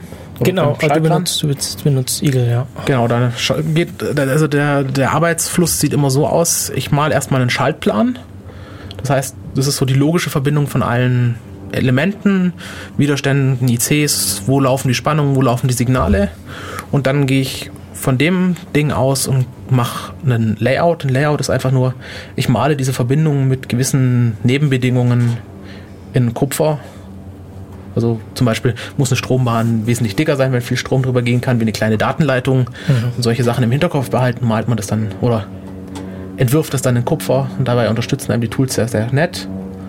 Je nachdem, welches Tool unterstützt es einem mehr oder weniger. Und dieses fertige Board, was man dann so gezeichnet hat, kann man dann an die Bordhersteller geben. Wenn man jetzt an deutsche Hersteller geht, die das hier machen, die haben den Service, die nehmen direkt das File aus Eagle und machen dir da das eine Platine. Mhm verlangen dafür halt natürlich auch wesentlich mehr Geld. Dafür ist es dann halt auch, wenn man sagt, man möchte noch mehr Geld auf den Tisch legen, innerhalb von zwei Werktagen da. Das ist dann aber halt richtig teuer und die Chinesen haben gesagt, diesen Arbeitsschritt oder die, wo ich jetzt gefunden habe, haben alle gesagt, diesen Arbeitsschritt, den tun wir zu dir auslagern, schreiben dann einmalig eine Anleitung, die sehr, sehr gut sind. Also Respekt, die Anleitung kann ich, kann ich, wenn ich noch keine Ahnung davon habe, kann ich nachfolgen und komme dann zu genau dem Ergebnis, was ich haben möchte. Und dann kann ich dieses Ergebnis denen schicken und dadurch sparen sie sich die Arbeit, sparen sich den, den Lohnkosten. Und ich kriege tatsächlich diese 5x5 cm Platinchen mit Durchkontaktierung und Beschriftungsdruck, dass es also auch noch schön aussieht und ich draufschreiben kann, der IC gehört dahin, das sind meine, das heißt, so heißt das Ding, das ist mein Gesicht, ich kann auch mein Gesicht draufdrucken lassen, wenn ich das möchte oder sonstige Sachen machen. Und das Ganze dann für 10 Dollar bei 10 Platinchen. Oder man druckt das Ganze irgendwie aus auf Zeitungspapier, bügelt das auf seine äh, Platine und belichtet es dann und ätzt das ganze Zeugs. Ähm, das funktioniert auch mit, den, mit denselben Programmen. Genau, also der Schritt ja. bis, bis zu dem Punkt, dass man es nachher wirklich in die Realität umsetzt, ist bei allen sehr, sehr ähnlich. Also der letzte Schritt, bevor man es an die Chinesen schickt oder an die Fertiger schickt, ist dann unterschiedlich, oder der erste Schritt, wo es auseinanderläuft und bis dahin muss man die gleiche Arbeit machen. Also von dem her, wenn man es schon gemacht hat, kann man es sich dann auch professionell fertigen lassen. Der Nachteil ist, es dauert zwei bis mal drei Wochen, bis die Platinchen dann wirklich auf dem Schreibtisch sind. Aber in der Zeit kann man dann Dafür auch... hat man es echt billig. Echt billig, super Qualität. Arbeit. Und ich muss, kann mich sehr, sehr gut drauf verlassen. Also ich hatte bis jetzt noch nie eine Platine, also bei 200 Platinen hat keine einzige einen Kupferfehler aufgewiesen. Und wenn ich mir vorstelle, zu meinen Selbstätzzeiten, da war dann, wenn ich hm. glücklich war, jede dritte ohne, komplett ohne Fehler. Also mal da eine, eine Schlussbrücke, mal da eine nicht, äh, nicht mehr laufende Bahn. Und das sind einfach Fehlerquellen, die man sich am Anfang, wenn man sowieso schon eigentlich gegen andere Probleme kämpfen möchte, ersparen kann. Und in den drei Wochen bestelle ich dann persönlich immer die Bauteile, mache schon mal die grobe Softwareplanung, bis, bis ich weiß, also bis ich an den Punkt komme, jetzt müsste ich es auf der Hardware testen und dann habe ich nachher so eine Grobstruktur, die ich nachher darauf verwende an Funktionen und muss nur noch diese kleine Adaptierung an die Hardware machen. Also die drei Wochen kann man schon relativ sinnvoll nutzen, wenn man jetzt nicht unter Zeitdruck steht, was man meistens im Hobbybereich nicht tut. Ich muss sagen, ich bin noch nicht an dem Punkt angekommen, dass man, dass ich das selber entwickle und, und ausdrucken lasse. Ähm, ich finde es sehr praktisch und sehr ähm, funktionell, dass man sich die Module einzeln kauft und dann einfach zusammenlötet. Sie sind auch sehr klein und wenn man dann alles auf eine Lochasterplatine drauflötet, kommt man zwar nicht an die Stückzahlen, aber naja, wenn man als Student noch relativ viel Zeit hat, dann kann man auch das, das hinbekommen, was man gerne möchte. Ja, das sind so die anderen Ansatzweisen irgendwie. Du benutzt ja auch ganz gern irgendwie so Geräte, die von sich aus schon mehr können und irgendwie einfachere Interfaces haben, um sie einfacher zu programmieren oder mit anderen Geräten zusammenzuschließen. Äh, Patrick hat irgendwie auf Kosten und, und äh, Sachen optimiert, weil, weil du einfach so viele von diesen Dingern hast. Ja, genau, da, da gibt's irgendwie. Also man muss nicht, äh, man kann da, man kann da eben sich auswählen, was man, was man haben möchte. Und da gibt es genügend Infos dazu.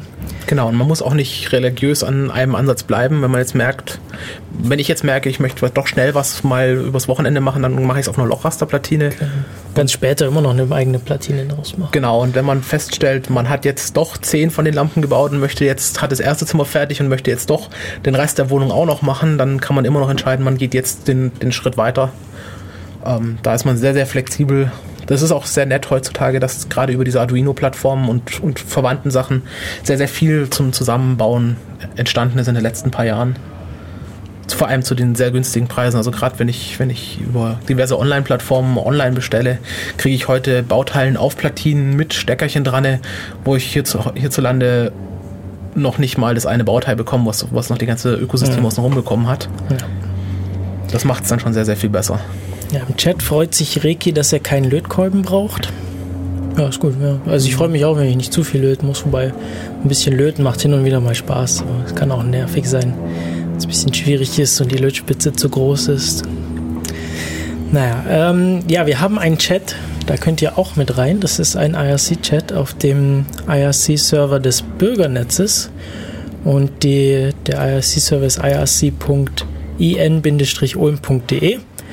Wer keinen IRC-Client installiert hat, kann es auch über die Web-Oberfläche machen. Das ist einfach web-irc.in-ulm.de. Da bin ich gerade drin. Und ansonsten hat Reiki im Chat noch gefragt, wer bei uns seinen Rasen mäht. Das ist so ein Flugzeug, das hier hin und wieder vorbeifliegt. Wir haben nicht die Fenster offen, weil es hier so heiß war im Studio. Außer dem Chat könnt ihr auch noch anrufen im Studio. Und die Telefonnummer ist die 0731 für Ulm dann 938 6299. Wenn es zu schnell war, kann auf der Website nachschauen, www.defradio.de. Ich würde eine kurze Musikpause vorschlagen und dann in Richtung Software weitergehen, weil wir haben schon fast wieder eine Stunde gefüllt. Also ich habe mir schon gedacht, dass das Thema viel hergibt. Ähm, vielleicht gibt es sogar noch mehr Sendungen her, falls wir irgendwas nochmal im Detail betrachten wollen. Jetzt aber erstmal Musik und zwar freie Musik von John Q der Song mit dem Titel Brushfire. Bis gleich.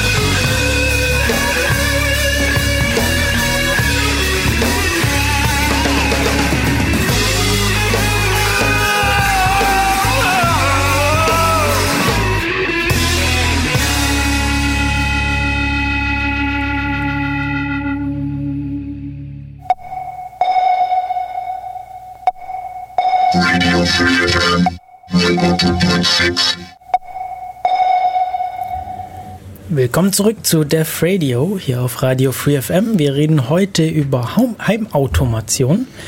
Und dazu sind im Studio Leo, Hallo. Patrick und ich. Hi. Ich bin Matu. Hi. Ähm, und vor der Musikpause haben wir uns schon fast eine Stunde zum einen darüber unterhalten, was wir eigentlich machen wollen, nämlich ganz viele Sachen in unserem Zuhause steuern und mit Sensoren auslesen und automatisieren und digitalisieren. Und haben dann so ein bisschen kommerzielle Systeme angesprochen, festgestellt, die sind uns ein bisschen zu unflexibel und zu teuer. Und haben dann über die Hardware geredet, wie man, was man denn so braucht und machen kann. So einen groben Über Überblick ge gegeben. Ähm, ich habe auch schon den Chat erwähnt, den IRC-Chat. Ähm, ich habe vergessen, den Channel zu nennen. Also erstmal, wir sind auf dem IRC-Server des Bürgernetzes, irc.in-ulm.de, im Channel Raute Def Radio. So, jetzt haben wir das noch nachgeholt. Jetzt können wir zur Software rübergehen, oder? Oder wollten wir noch Hardware? Wir wollten gerade in der Pause, ist uns noch aufgefallen, wir haben noch ganz klein wenig was für die Leute von der Hardware-Seite. Zum einen mh, Leute, die jetzt sagen, ich hätte gerne so ein System, ich würde auch gerne ein bisschen flexibler sein, wie ein Komplettsystem zu kaufen. Für die Leute würde ich empfehlen, sich mal bei ELV umzuschauen. Da gibt es Fertigmodule zum Schalten, Regeln und Walten mit einer größeren Community dahinter. Also da gibt es auch regelmäßig Treffen von Nutzern und an oder Nutzern heißt in dem Fall Anwendern, die das Zeug installieren, wo sich die Leute austauschen und tolle äh, Lösungen sich gegenseitig zeigen. Aber es gibt auch die Unterstützung von, von ELV selber mit Modulen, dass man auch anfangen kann, wenn man sich dann doch überlegt, ich hätte gerne was, was es nicht gibt, das Zeug ein bisschen selber zu bauen. Da gibt es dann bis zu dem Schritt auch Sachen, bis hin zu, ich habe Module, die ich in meine komplette Schaltung integrieren kann und sagen kann, ich nutze von denen das Funkmodul, was für mich das Modul, äh, den Funk und die Kommunikation abhandelt und dann in meiner Schaltung nur noch sagt, was da über den Last kam oder über die Funknetz in dem Fall. Ähm, ist ein relativ robustes System, weil es ein Funksystem mit Rückkanal, das heißt, da wird eben nicht einfach nur dem Aktor gesagt, schalte, sondern der sagt auch, ich habe geschaltet und dadurch hat man auch diesen nicht, dass man dreimal den Schalter drücken muss, wie bei klassischen Funksystemen. Wenn man sich das angucken möchte, wenn man jetzt nicht sehr viel selber bauen möchte und trotzdem flexibel sein muss, kann man das auch noch machen. Und sehr ans Herz legen kann ich wirklich die Seite mysensors.org.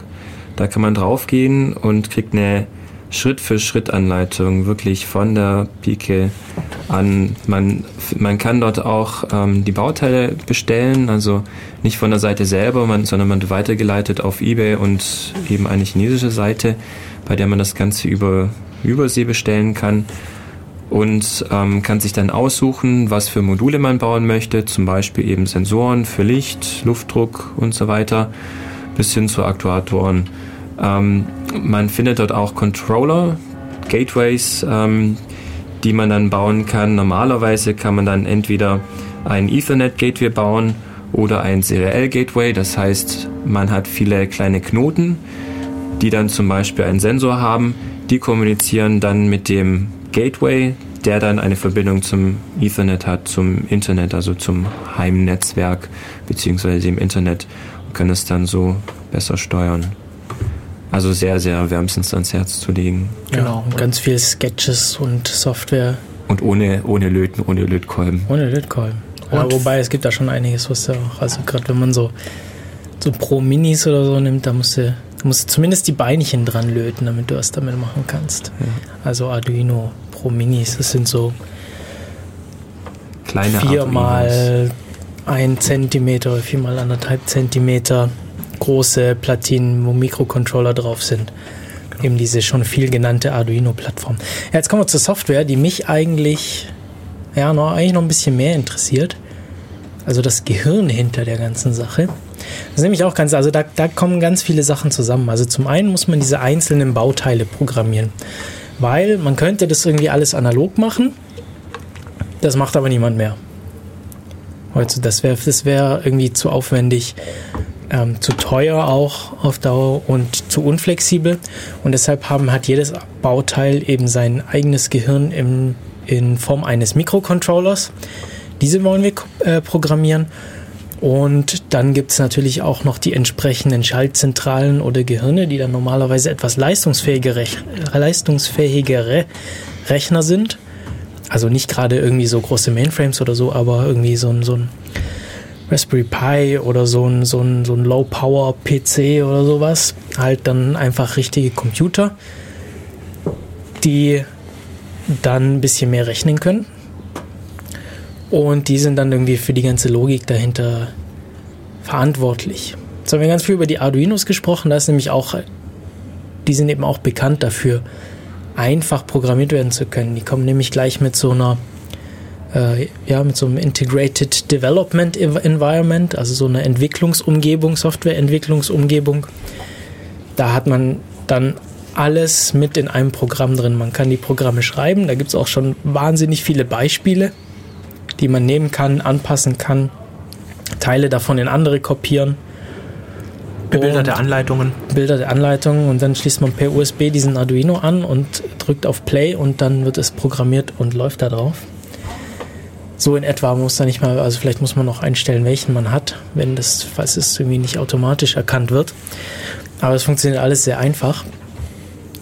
Und Und trotz Einfachheit auch noch sehr leistungsfähig. Also wie lange gibt es diese Plattform eigentlich schon? Diese Arduinos, weiß es jemand? gucke Kannst du kurz mal nach. die allwissende Müllhalde oder so fragen. Ähm, weil, ja, ich weiß nicht, ich erinnere mich noch, als ich angefangen habe, mit so Sachen rumzuspielen, da war davon eigentlich noch kaum die Rede. Also so das, das, das im Hobby-Anfängerbereich waren da eher so, so, so Atmel-Mikrocontroller, so 8-Bit-Mikrocontroller üblich. Also noch vor einigen Jahren die war das. man dann genommen, auf Steckbretter gesteckt und das ist so ähnlich eigentlich. Bloß Ja. man hat halt, man muss halt ein bisschen mehr selber einrichten. Genau, also diese, also Wikipedia sagt, es wurde 2005 wurde das erste Board in Italien entwickelt. Ähm, der Titel kann man sich gerne mal durchlesen. Die Atmel-Mikrocontroller waren damals, ja, 2005, also Anfang des, des, des Jahrtausends, gab es nicht nur Atmel, da gibt es auch noch ganz, ganz andere. Ja. Da gibt es ganze Religionskriege darüber, welcher jetzt der richtige ist. Und genau die von Atmel wurden dann von den Jungs in Italien auf ein Board gesetzt mit der Prämisse, das Ganze für Künstler und ambitionierte Leute zur Verfügung zu stellen, die nicht Informatik studieren wollen, um sowas zu tun oder gar E-Technik E-Technik, ja. oder viel Zeit ihres Lebens investieren, bis, bis das erste LED blinkt, sondern die wollten, dass man schnell coole Projekte machen kann, haben dann eine einfache Plattform gemacht, wo man eben per USB direkt an den Computer anschließen kann, wo dann schon die ganzen Grundsachen, dass so ein Ding erstmal läuft, was man normalerweise selber noch machen musste, alles schon integriert ist und dann auch noch damals noch eine sehr einfache Umgebungs- also die Umgebung ist sehr einfach geblieben, nur die Ausstattung an Funktionen, die man einfach so per Mausklick integrieren kann, ist gewachsen und genau die macht das Ganze sehr, sehr aus, weil ein Arduino ist nichts anderes wie ein Mikrocontroller. Ich kann den auch mit einer klassischen Umgebung programmieren. Allerdings habe ich in der klassischen Umgebung eben nicht diese toll dokumentierten, vorbereiteten Beispiele, die ich mal ganz schnell zusammenwerfen kann und nach wenigen Minuten schon mein Blinke-LED habe, was dann auch noch vielleicht sogar auf den Sound am Mikrofon, was ich irgendwo angestöpselt habe, funktioniert. Also das sind so Einst- Einstiegsprojekte, wo man Ja, oder sogar, oder sogar irgendwie einen Sensor anschließen und die Daten per, per WLAN irgendwo hinschicken. Das ist ganz, ganz einfach. Also du verbindest deine acht Kabel, äh, acht Beinchen mit den richtigen Pins von der, oder, oder du steckst es sogar nur zusammen, je nachdem. Also wenn du so, ein- wenn du so ein Board hast, kannst du einfach drauf machen. Ich habe jetzt diese, diese möglichst kleinen benutzt, da musste ich dann ähm, die Beinchen hinlöten. Aber auch dafür gibt es Boards. ähm, ja, genau. Also selbst so, selbst so kompliziertere Sachen, die früher eben schon ein bisschen aufwendiger und mehr Wissen nötig gehabt hätten, lassen sich da ganz, ganz schnell machen, weil es eben auch diese ganzen Beispiele gibt. Also nimmst du das Beispiel für WLAN äh, anschließen plus das Beispiel für LED, oh, keine Ahnung, RGB-LEDs ansteuern und dann hast du irgendwie so ein Teil, das mit dem du ganz leicht sagen kannst übers Netzwerk hier, ähm, mach jetzt mal rotes Licht in dem Zimmer oder mach einen Regenbogen oder sonst was. Das ist echt witzig. Ja, vielleicht, vielleicht erzähle ich mal aus, aus meiner Sicht, wie ich mir das gerade denke und wie ich das haben möchte, softwaremäßig. Und zwar, habe schon erzählt, ich habe jetzt irgendwie angefangen mit so Fenstersensoren, die, die schauen, ob die Fenster und Türen offen oder geschlossen sind. Ähm, die, das sind einfach nur ja, Kontakte, so Magnet, mit, mit Magneten dran, die mit Magnet geschlossen oder geöffnet werden können. Das heißt, wenn das Fenster zu ist, dann äh, geht da Strom durch dieses Kabel und ansonsten nicht. Und dann da schaue ich einfach, ist dieser Sensor auf oder zu. Das an dem Mikrocontroller, der hat einfach digitale Eingänge dafür. Da kann ich einfach schauen, liegt da was an oder nicht. Und ähm, schicke das Ganze dann über irgendeinen Kanal an meinen, an meinen Server weiter. Und der Code auf dem Mikrocontroller beschränkt sich auf ein Mindestmaß. Wenn man, ähm, wenn man, wenn man schon eben fertige Sachen mit benutzen kann. Also gerade so, eigentlich das, die Kommunikation ist eigentlich so da in diesem Fall das, das Schwierigste. Also so leichte Sensoren oder Aktoren, da musste man fast nichts machen. Da geht so ein bisschen was an oder aus. Aber das Interessante ist eben, für fast alles gibt es äh, so Bibliotheken, die fertige Module, die ich benutzen kann. Äh, den, den ersten Sensor habe ich jetzt per LAN angeschlossen. Da importiere ich ihm einfach das Teil und sage dann einfach nur noch, ich möchte diese Daten senden an diese IP per UDP. Und dann wird das Ganze verschickt und auf meinem, auf meinem Server, auf meiner Schaltzentrale, ähm, da habe ich das jetzt, ich habe mich jetzt entschlossen, da nicht irgendwie ein so ein, so ein, so ein monolithisches System zu bauen, sondern ich habe da jetzt mehrere Skripte am Laufen. Das eine, das ähm, UDP-Port hört und alles, was da ankommt, in eine Logdatei schreibt. Und dann kann ich ähm, an zusätzliche Programme immer dazuschalten, die diese Logdatei überwachen, sich die Nachrichten rauspicken, die sie interessieren und darauf dann reagieren und dann vielleicht neue, neue Nachrichten wieder verschicken. Ja, diese, diese Kommunikation wollte ich später ein bisschen eingehen, deshalb da jetzt nicht zu tief, aber da gibt es dann eben verschiedene Möglichkeiten, wie zum Beispiel Funkmodule, ähm, sei es irgendwie im, im 400 Megahertz, 800 Megahertz oder auch WLAN, Bluetooth, ähm, was auch immer es da noch so gibt. Ich glaube, das sind so die beliebtesten und bekanntesten. Ja, wie sieht's da bei euch so aus? Also Leo, du benutzt ganz gerne irgendwie Systeme, die, die, die dir schon selber Sachen zur Verfügung stellen, oder? Ja, also ich benutze gern, wie gesagt, dieses MySensors-Projekt. Und ähm, da gibt es dann zum Beispiel Sensoren, das heißt, die schicken auch nichts besonders Aufwendiges, die schicken dann einfach, jetzt haben wir gerade 45 Grad hier im Zimmer, kochen gerade. Oder ähm, man schickt dem, der, dem Knoten nur, ähm, schalt jetzt bitte ein, wenn das jetzt zum Beispiel ein Relais ist. Also ein Relais ist ein elektrischer Schalter. Das heißt, man kann damit das Licht ein- oder ausschalten, die Waschmaschine ein- oder ausschalten, viel mehr ist das nicht. Und dann hat man eben im Hintergrund diesen Gateway, dieses Gehirn, was entweder auf der Raspberry Pi sein kann oder selber auch ein Arduino sein kann. Ähm, ich wollte nur noch ganz kurz am Rande erwähnen, ähm, weil wir vorhin über den ähm, Workflow von Patrick gesprochen haben und äh, die Mikrocontroller von, von Atmel.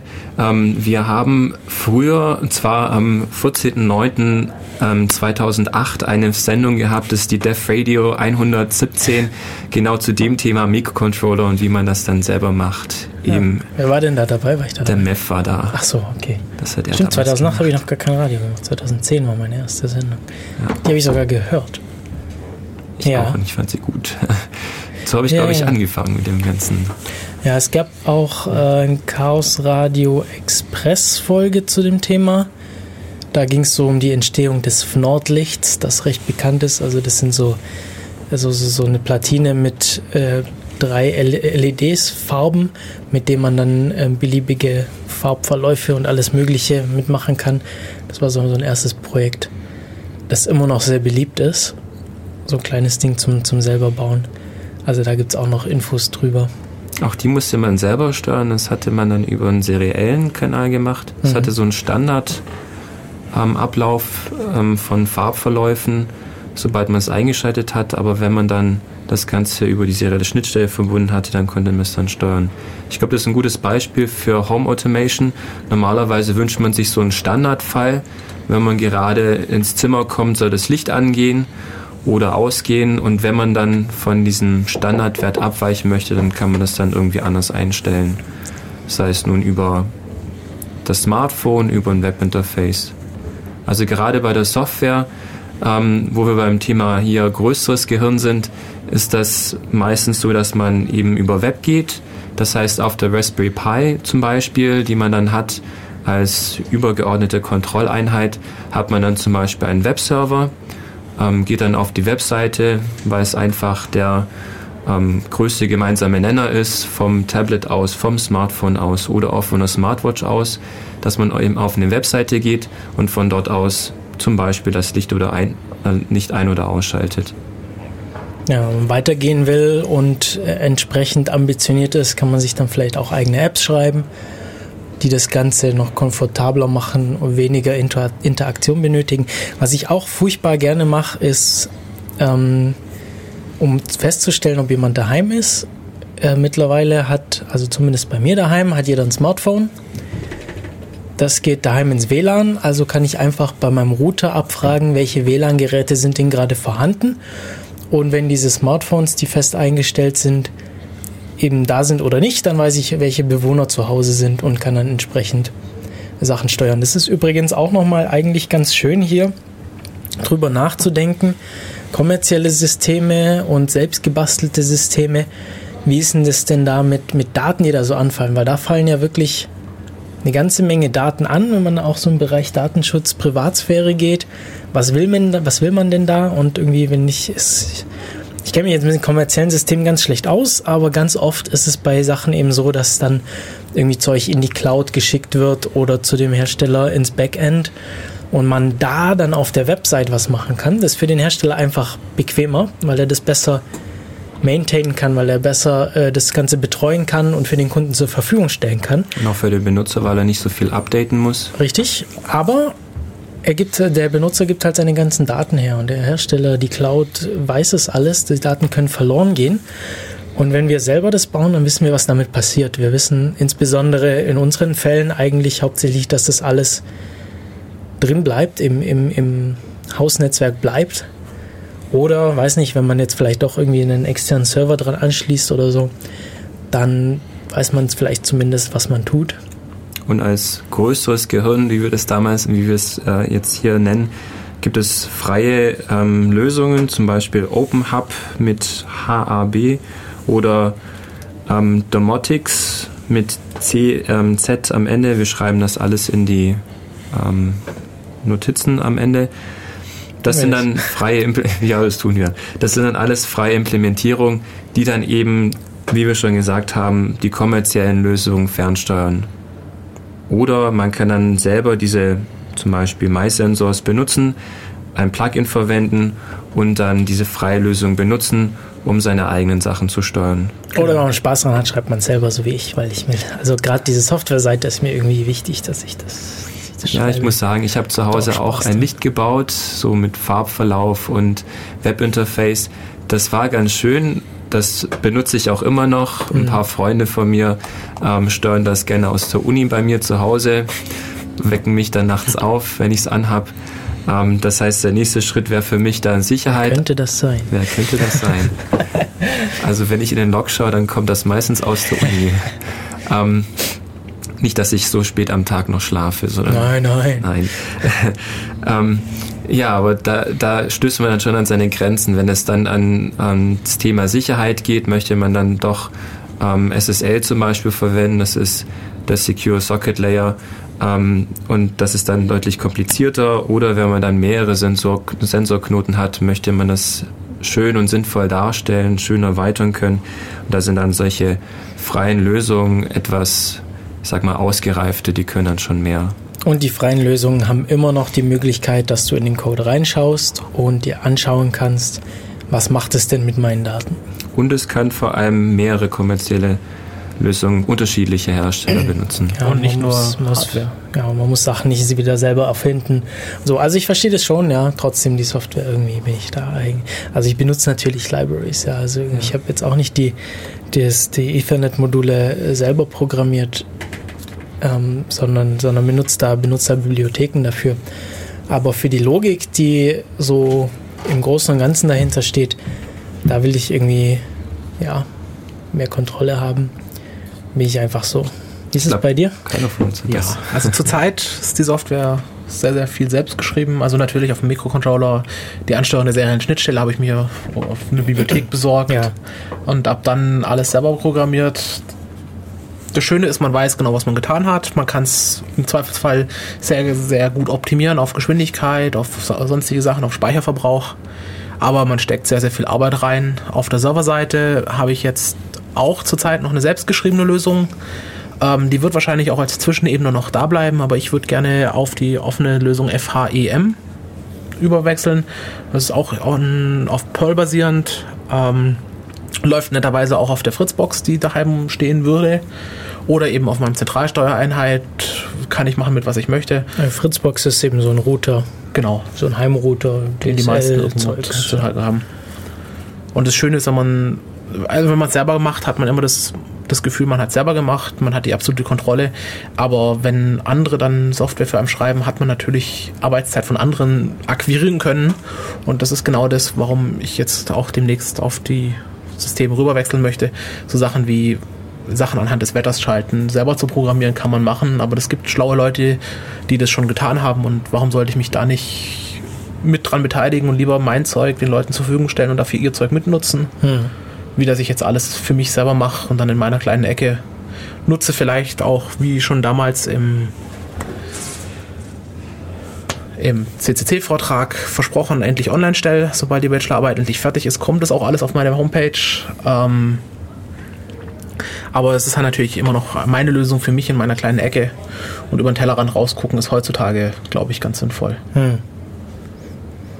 Ja, sonst hätten wir irgendwie auch so Sachen wie das Arduino-Projekt mit seinen vielen, vielen Modulen und Einfachheiten irgendwie gar nicht bekommen, wenn, wenn Leute nicht so gedacht hätten. Das ist richtig. Ja. Wie wollen wir weitermachen? Nochmal Pause und dann über Kommunikation reden? Protokolle, Protokolle? Kommunikation. Ja. Aber nochmal noch mal vielleicht kurz Pause dazwischen, oder? Äh, nochmal die Stimme abkühlen. Irgendwie bin ich aus unerfindlichen Gründen heute heiser, schon vor der Sendung. Ohne irgendwas davor groß geredet zu haben. Naja, also dann spielen wir noch ein Lied und zwar von Oleg Serkov, Old Good Leo. Hallo Leo. Beziehungsweise Also geschrieben wird es L.E.O. Kein Plan, wofür das steht. Aber freie Musik und wir hören uns gleich wieder.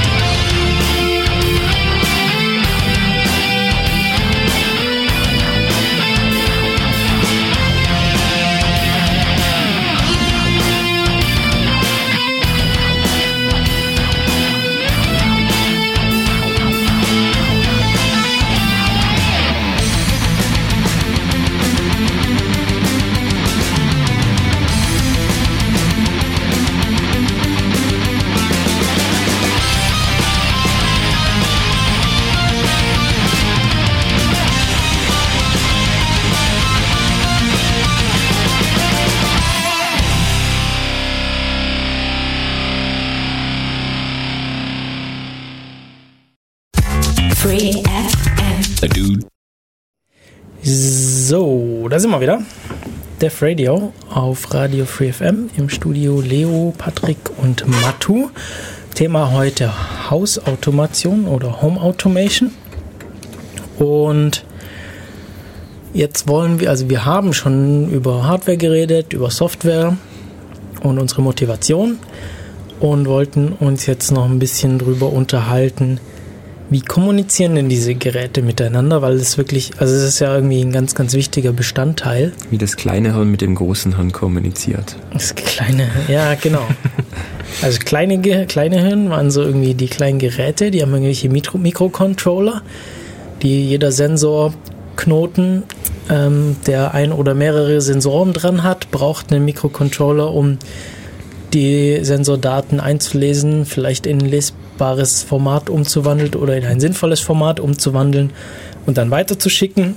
Und Aktoren müssen Befehle entgegennehmen können, diese interpretieren können und ausführen können. Entschuldigung. Und ähm, ja, genau, das sind die kleinen Gehirne und das große Gehirn oder die großen Gehirne. Man könnte da irgendwie auch mehr, mehrere von haben.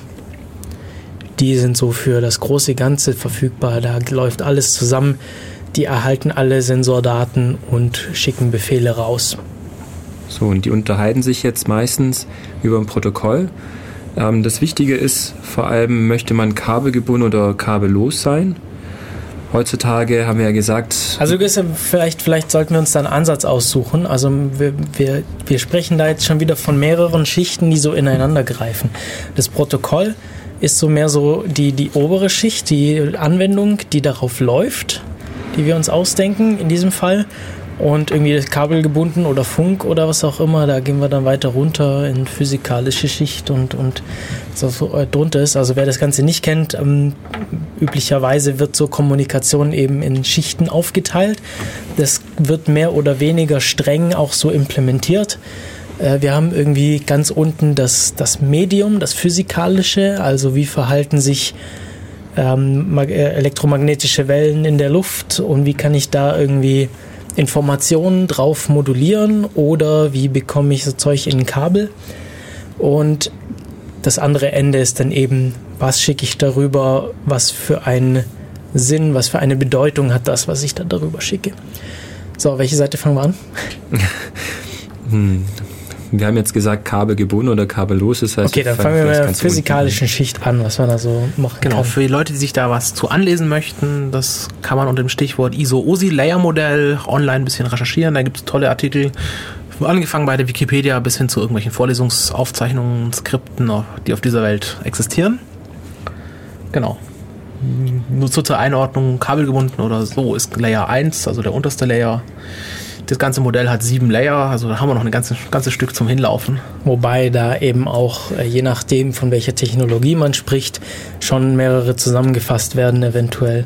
Genau. Und auch aus Effizienzgründen weichen die Implementierungen von diesem Schichtenmodell häufig ab, weil man eben ganz viel abkürzen kann, wenn man da schon die Sachen miteinander verbindet.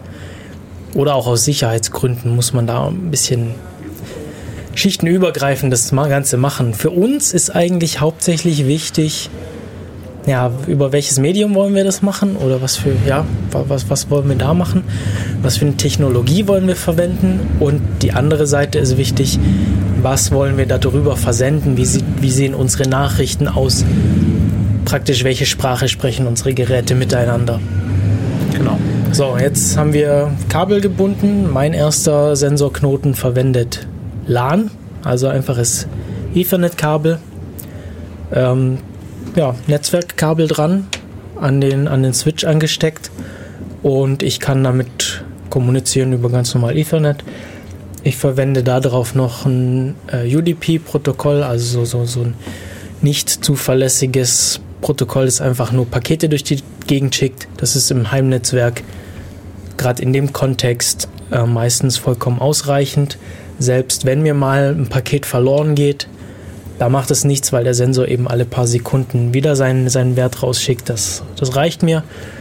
Wenn ich was Sicheres haben will, dann muss ich eben irgendwie implementieren, dass da Bestätigungen rüberkommen, dass ich auch sicherstelle, dass das Paket ankommt oder ich benutze schon sowas Fertiges wie TCP. Genau. Im professionellen Bereich gibt es kabelgebundene sogenannte KNX-System. Das ist auch das, was man normalerweise von seinem Elektriker vorgeschlagen bekommt, weil Hersteller von Schalterarmaturen wie Jung oder Busch Jäger, die liefern genau dieses System schon komplett integriert, ähm, fertig dem Elektriker zu, der muss nur noch Kabel verlegen. Das ist so dann das, was, was im professionellsten oder im kommerziellsten Bereich dann Verwendung findet. Okay, das heißt, das ist dann, das sind dann Kabel mit ein paar Adern drin Genau. Und ja, eigentlich, eigentlich nichts anderes als irgendwie so ein LAN-Kabel, bloß läuft da halt was anderes dann drüber. Genau. Relativ alt, sehr etabliert. Also gerade wenn man jemanden kennt, der ein Haus sich hat automatisieren lassen in den letzten 10, 15 Jahren, wird wahrscheinlich, wenn es kabelgebunden ist, dieses System verwendet. Ähm, schwierig zum selber verwenden, da die Protokolle nicht ganz offengelegt sind oder höchstens über Reverse Engineering habe ich Sachen gefunden. Also eher uninteressant und jeder Hersteller macht wieder seine eigenen Sondererweiterungen von dem nicht offenen Protokoll. Also wird die Sache für selber bauen sehr uninteressant. Können wir vielleicht ein bisschen mit LAN vergleichen. Also LAN ist natürlich einfach zu verwenden. Unter Umständen hat man da schon die Infrastruktur. Also ich als äh, Nerd will LAN in jedem meiner Wohnungszimmer haben. Da, das, da die Wohnung keine Kabel schon verlegt hat, habe ich mir eben so, so Powerline-Adapter geholt. So, die steckt man in die Steckdose, Netzwerkkabel rein, im anderen Zimmer das gleiche. Und da geht das Netzwerk dann eben über die Steckdose, gibt's fertig. Ist nicht ganz billig, aber mittlerweile recht zuverlässig, wenn man nicht über zu große Strecken geht. Genau. Nachteil vom Net, von, von Ethernet, also das klassische kabelgebundene Ethernet, wenn man jetzt nicht Powerline verwendet, also die klassischen Twisted Pair Kabel, das ist eine Sternstruktur, das heißt, man braucht an einem Sternpunkt einen Switch oder einen Hub, Ja. der das Ganze dann verteilt. Ähm, in einem Hausbus bei kleinerer Knotenanzahl sehr gut machbar, sobald die Zahl wächst. Also so ein Switch, ein größerer Switch hat dann acht Ports, den man noch für günstiges Geld kaufen kann. Alles darüber hinaus wird dann Profitechnik und man kann das Zeug zwar zusammenschalten, dass man Sternendpunkte wieder Sterne sind, aber das Ganze, wenn's, wenn, wenn das Netzwerk groß wird, skaliert nicht mehr ganz so schön. Natürlich ein bisschen besser, wenn man das Ganze über WLAN macht, weil da ist das geteilte Medium, wo alle dran hängen, das, der Funkkanal oder bei Powerline eben das Stromkabel als geteiltes Medium, wo dann die Switche entfallen. Allerdings sinkt natürlich auch die Datenrate und die Latenzen steigen mit größerer Anzahl an Teilnehmern. Und generell im LAN, äh, in so einem Hausnetzwerk, ja, viele Router, also jedes dieser Geräte braucht dann seine eigene Adresse, Genau. seine eigene IP. Und wenn wir jetzt noch bei IPv4 sind, was vieles von diesen, was von diesen einfachen Systemen noch darauf beschränkt sind, dann haben wir, nämlich, dann haben wir eben unsere äh, 32-Bit-Adressen, 32 ja, 32-Bit-Adressen und dann sind wir durch bei manchen Routern auch noch stark eingeschränkt. Ja, Äh, allein dass schon, wir, ja, allein schon, dass wir nur die, die Privatadressen nutzen können, weil andere Adressen sind ja im Internet vergeben. genau. Vielleicht kennt man das irgendwo mal gesehen, 192, 168 irgendwo im Browser, das ist dann irgendwas daheim. Und die letzten beiden Stellen kann man wählen, das heißt, man hat irgendwie 2 hoch 16, also so irgendwo 16 Millionen Ste Ja, Möglichkeiten. oder eventuell, wenn man, wenn man vielleicht einen Router hat, der nicht ganz so toll programmiert ist, dann hat man vielleicht nur noch 256 Möglichkeiten, Und dann wird es schon echt knapp. weil er irgendwie nur die, ja, nur, nur die letzten 8 Bit äh, erlaubt. da soll dann auch noch Computer, Adresse. Handy und sonstiges mit rein. Also mehr als 200 Geräte wird dann schon praktisch nicht mehr möglich. Und das in einem größeren Haus könnte das vorkommen. Also bei mir daheim wird es nicht passieren in meiner kleinen Wohnung. Aber äh, wenn ich mir jetzt vorstelle, ich, ich also saniere so ein Haus oder baue so ein Haus und jede, jede Glühbirne oder, oder jede LED in der Decke hat ihren eigenen Controller, das kann man da nicht mehr stemmen. Andere kabelgebundene Netzwerke, die man sich privat oder für den Selbstbau angucken kann. Ähm, heutzutage relativ cool und günstig im Vergleich zu vor ein paar Jahren noch sind CAN, also Controller oder Car Area Network. Äh, Network. Ähm, Kommt aus dem Auto. genau, kommt aus dem Auto, war mal im Auto und ist jetzt auch in die Richtung Feldbasse gewandert. Generell unter dem Stichwort Feldbasse kann man relativ viel finden. Ähm, CAN hat, den, hat das Ganze, hat da es im Auto vorkommt und Airbag wichtiger ist als zum Beispiel das Kommando, die Stereoanlage lauter zu machen, hat es Priorisierung. Die Adressen von den Geräten sind die Priorisierung. Ähm, Es ist auch sehr, sehr schnell. Also sehr, ja, also durch die Priorisierung. Ähm, Geräte mit hoher Priorität können senden, ohne irgendwie vorher ausmachen zu müssen, ob sie jetzt senden dürfen oder so. Das heißt, wirklich äh, Nachrichten, die ich schnell am Ziel haben will, kann ich garantieren, dass sie schnell da sind. Genau. Braucht man jetzt nicht so oft im, im Heimautomation. Nee. Der Nachteil ist, also es ist ein Bass, das heißt, es hängt wirklich alles an einer Leitung. Nachteil ist, es gibt eine gewisse begrenzte Anzahl, was die Treiber verkraften können, dass sie sich untereinander verstehen können, aber man kann diese Bass-Segmente dann auch in Segmente aufteilen und dann äh, zusammenschalten. Also wird es dann natürlich wieder komplizierter. Das gleiche gilt für RS485, was ich jetzt verwendet habe. Das ist im Prinzip der elektrische Layer von CAN und, und RS485 ist fast identisch. Nur dass CAN eben noch die Protokollhandling mit in den Treibern oder spezifiziert hat und RS485 eben mir alles überlässt, zu, zu tun, was ich möchte. Ähm, das sind so die zwei ganz großen Sachen, was man nutzen kann, wenn man sichere Feldbasse haben möchte, die auch in größeren Netzen, also gerade so ein komplettes Haus zu verkabeln. Man kann nicht einfach sagen, mein Haus ist 10 mal 10 Meter lang und demnach brauche ich irgendwie 20 Meter Kabel. Das sind, ich habe es mal zusammengerechnet und ich bin jetzt, glaube ich, bei drei Kilometer Kabel, die ich da reingezogen habe. Ich kenne das von Lautsprecherkabeln, da bist du auch ruckzuck, wenn du bloß irgendwie eine 5.1-Anlage haben willst, äh, bist du ruckzuck bei 20 Metern in so einem Wohnzimmer. Genau. Und das ist dann schon eine Sache, wo dann die Treiber für ausgelegt sein sollen. Es gibt etliche Selbstbauprojekte, die nehmen dann Inter-IC-Bass-Systeme wie I2Z, ähm, was mal von Philips entwickelt wurde, um ICs auf einer Platine miteinander kommunizieren zu lassen über eine Schnittstelle oder SPI, was ähnlich konzipiert wurde, verwenden. Nachteil ist natürlich, das wurde mal für Kommunikation auf einer Platine designt und ist demnach nicht sehr darauf ausgelegt, dass da ein Kilometer Kabel dazwischen kommt, was irgendwelche Störeinstrahlungen hat. Dementsprechend funktioniert das Zeug, kann funktionieren, muss nicht und skaliert nicht ganz so mit der Größe. Es gibt da noch etliche andere Kommunikationssysteme, gerade im Bereich Autos wird da viel entwickelt, daher auch der CAN. Ähm, Genau, die beiden sind so Flexbus oder FlexRay, ja, ich, wenn man ich, ich äh, möchte. Genau. Ich, ich merke schon, dass das, das ganze Thema ist äh, zum komplex, um das in die letzten 25 Minuten unserer Sendung reinzuquetschen. Wir hatten uns eh schon darauf geeinigt, dass ähm, das ganze Gebiet Heimautomation durchaus noch weitere Sendungen hergibt. Das heißt, ähm, vielleicht verschieben wir da die Details in eine, in eine nachfolgende Sendung und schauen uns dann, dann noch weiter an, wie wir sonst kommunizieren können. Irgendwie kabelgebunden, also Zusammenfassung, irgendwie LAN, ganz sinnvoll. Oder irgendwelche anderen Kabel, die man verlegt. Da kann man irgendwie einzelne Bits rüberschieben. Ähm, das wären dann so, weiß nicht, von einem Gerät zum nächsten. Da müssen die sich vielleicht so drum kümmern, dass man da noch eins dran schließen kann. Oder eben so fertige Bussysteme, wo eben viele Geräte an einem Kabel hängen können. Funk kann man auch relativ kurz zusammenfassen.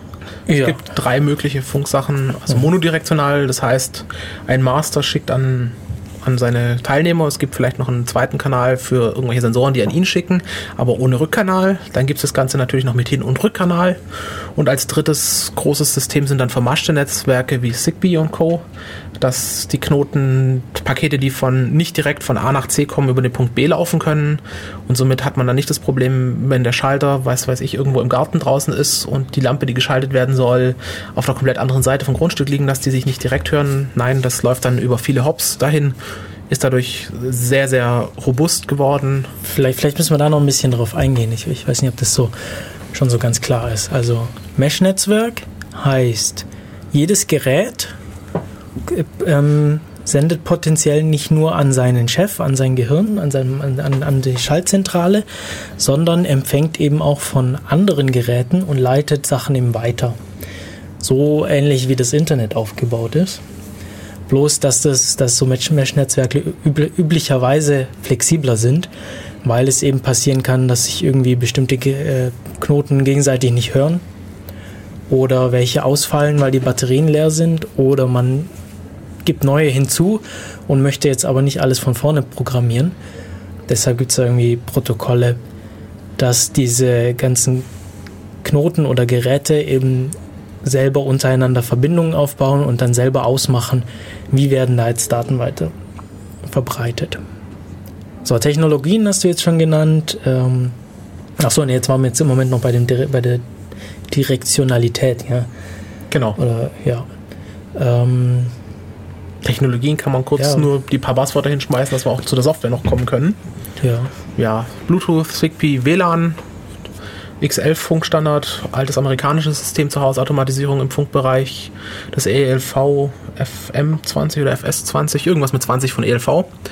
Ähm, das wären dann, glaube ich, die wichtigsten. Ich glaube, ich, dann gibt es natürlich noch die 433 und 800 irgendwas Megahertz Systeme, Ich glaube 866 sind es, oder? Irgendwo um den Dreh rum, genau. Was haben wir denn? Vielleicht können wir da noch auch so ein bisschen auf Vor- und Nachteile gehen, weil da ist es tatsächlich interessant, weil, also bei mir zumindest daheim, setze ich Funksensoren da ein, wo ich kein LAN habe.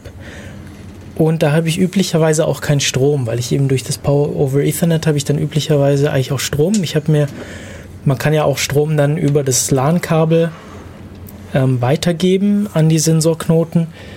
Äh, da zumindest wenn man, wenn man weniger als, als ein Gigabit pro Sekunde über das Kabel jagen möchte, hat man da noch freie Kabelstränge in diesem in so einem LAN-Kabel drin. Das heißt, da kann man dann noch Strom drauf packen. Ähm, selbst bei Gigabit kann man dann noch Strom drauf packen, wenn man das dann äh, irgendwie anders macht. Das, das, da wollen wir jetzt nicht so genau drüber sprechen oder vielleicht kommen wir da später noch dazu. Mal gucken. Das nächste Mal dann. Das nächste Mal dann, ja. Ähm, aber eben, wie gesagt, wenn ich jetzt, wenn ich jetzt, ich, zum Beispiel bei mir im Schlafzimmer, ähm, habe ich keine Steckdose in der, in der Nähe vom Fenster. Beziehungsweise will da auch nicht so viel Kabel rumliegen haben und will da, äh, will da eigentlich auch kein, kein zusätzlich LAN, weil dieser Power Adapter mir einfach zu teuer ist für den Nutzen, den er mir bringt. Und an solchen Stellen, wo ich eben keinen Strom, kein Ethernet zur Verfügung habe, verwende ich dann so Funksensorknoten und die brauchen dann natürlich Batterien, wenn ich keinen Strom da habe. Und da wird es dann schon wieder interessant, was für, was für, was für eine Technologie ich nehme. Weil WLAN braucht Strom. Viel sogar. Braucht viel Strom. Bluetooth ist sparsamer, braucht aber immer noch Strom. Und dann Vor allem brauchen beide dauerhaft Strom, Ja. weil die Anmeldung ans Netzwerk dauert etliche Sekunden und ein Knoten, der einmal die Sekunde was schicken kann, kann nicht erstmal fünf Sekunden aufs Netzwerk warten. Das heißt, ich brauche permanent den Stromverbrauch und das macht bei Batteriesystemen relativ viel aus. Bisschen besser geworden mit Bluetooth 4.0 Low Energy, aber das ist dann wieder heutzutage noch nicht so verbreitet. Von dem her kann man das auch noch auf später verschieben, sich darüber Gedanken zu machen. Mhm. Alternativ sind eben diese 433 oder Genau. das 868 sind es, glaube ich, Megahertz. Genau. 433 ist sehr, sehr verbreitet, so Funkthermostate oder Garagentoröffner. Genau. Ähm, was aber auch bedeutet, die Luft ist voll davon. Genau. Also es gibt überall Störungen, äh, wie verrückt. Das, das ist, glaube ich, ziemlich unreguliert. Also bis, da, bis auf ähm, bis auf eine Einschränkung mit was für äh, Sendestärken man da senden darf, wird da, wird da nicht viel vorgeschrieben. Man kann senden, so viel man möchte. Und wenn Nachbarn eben auch sowas haben, dann passiert es eben einfach mal, dass da nicht öfter mal nichts durchkommt, es einfach nicht besonders gut funktioniert. Äh, Ich bin deshalb auf diese 800, ich glaube es sind 866 oder sowas, Megahertz gegangen.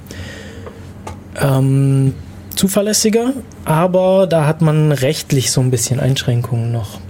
Also in Deutschland, soweit ich weiß, es gibt da eine Zeitbeschränkung, ähm, wie viel pro Stunde oder so man senden darf. Ich habe das nicht mehr ganz so im Kopf, ich habe mir das mal angeschaut.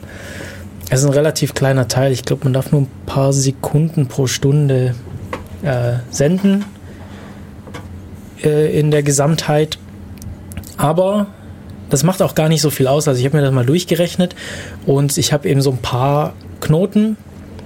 Jeder davon macht wacht alle paar Sekunden auf, weil äh, der Rest der Zeit schläft er, um Strom zu sparen. Wacht auf, fragt seinen Sensor ab, ähm, stellt dann ein Paket zusammen, funkt es, das dauert ein paar Millisekunden und legt sich dann wieder schlafen.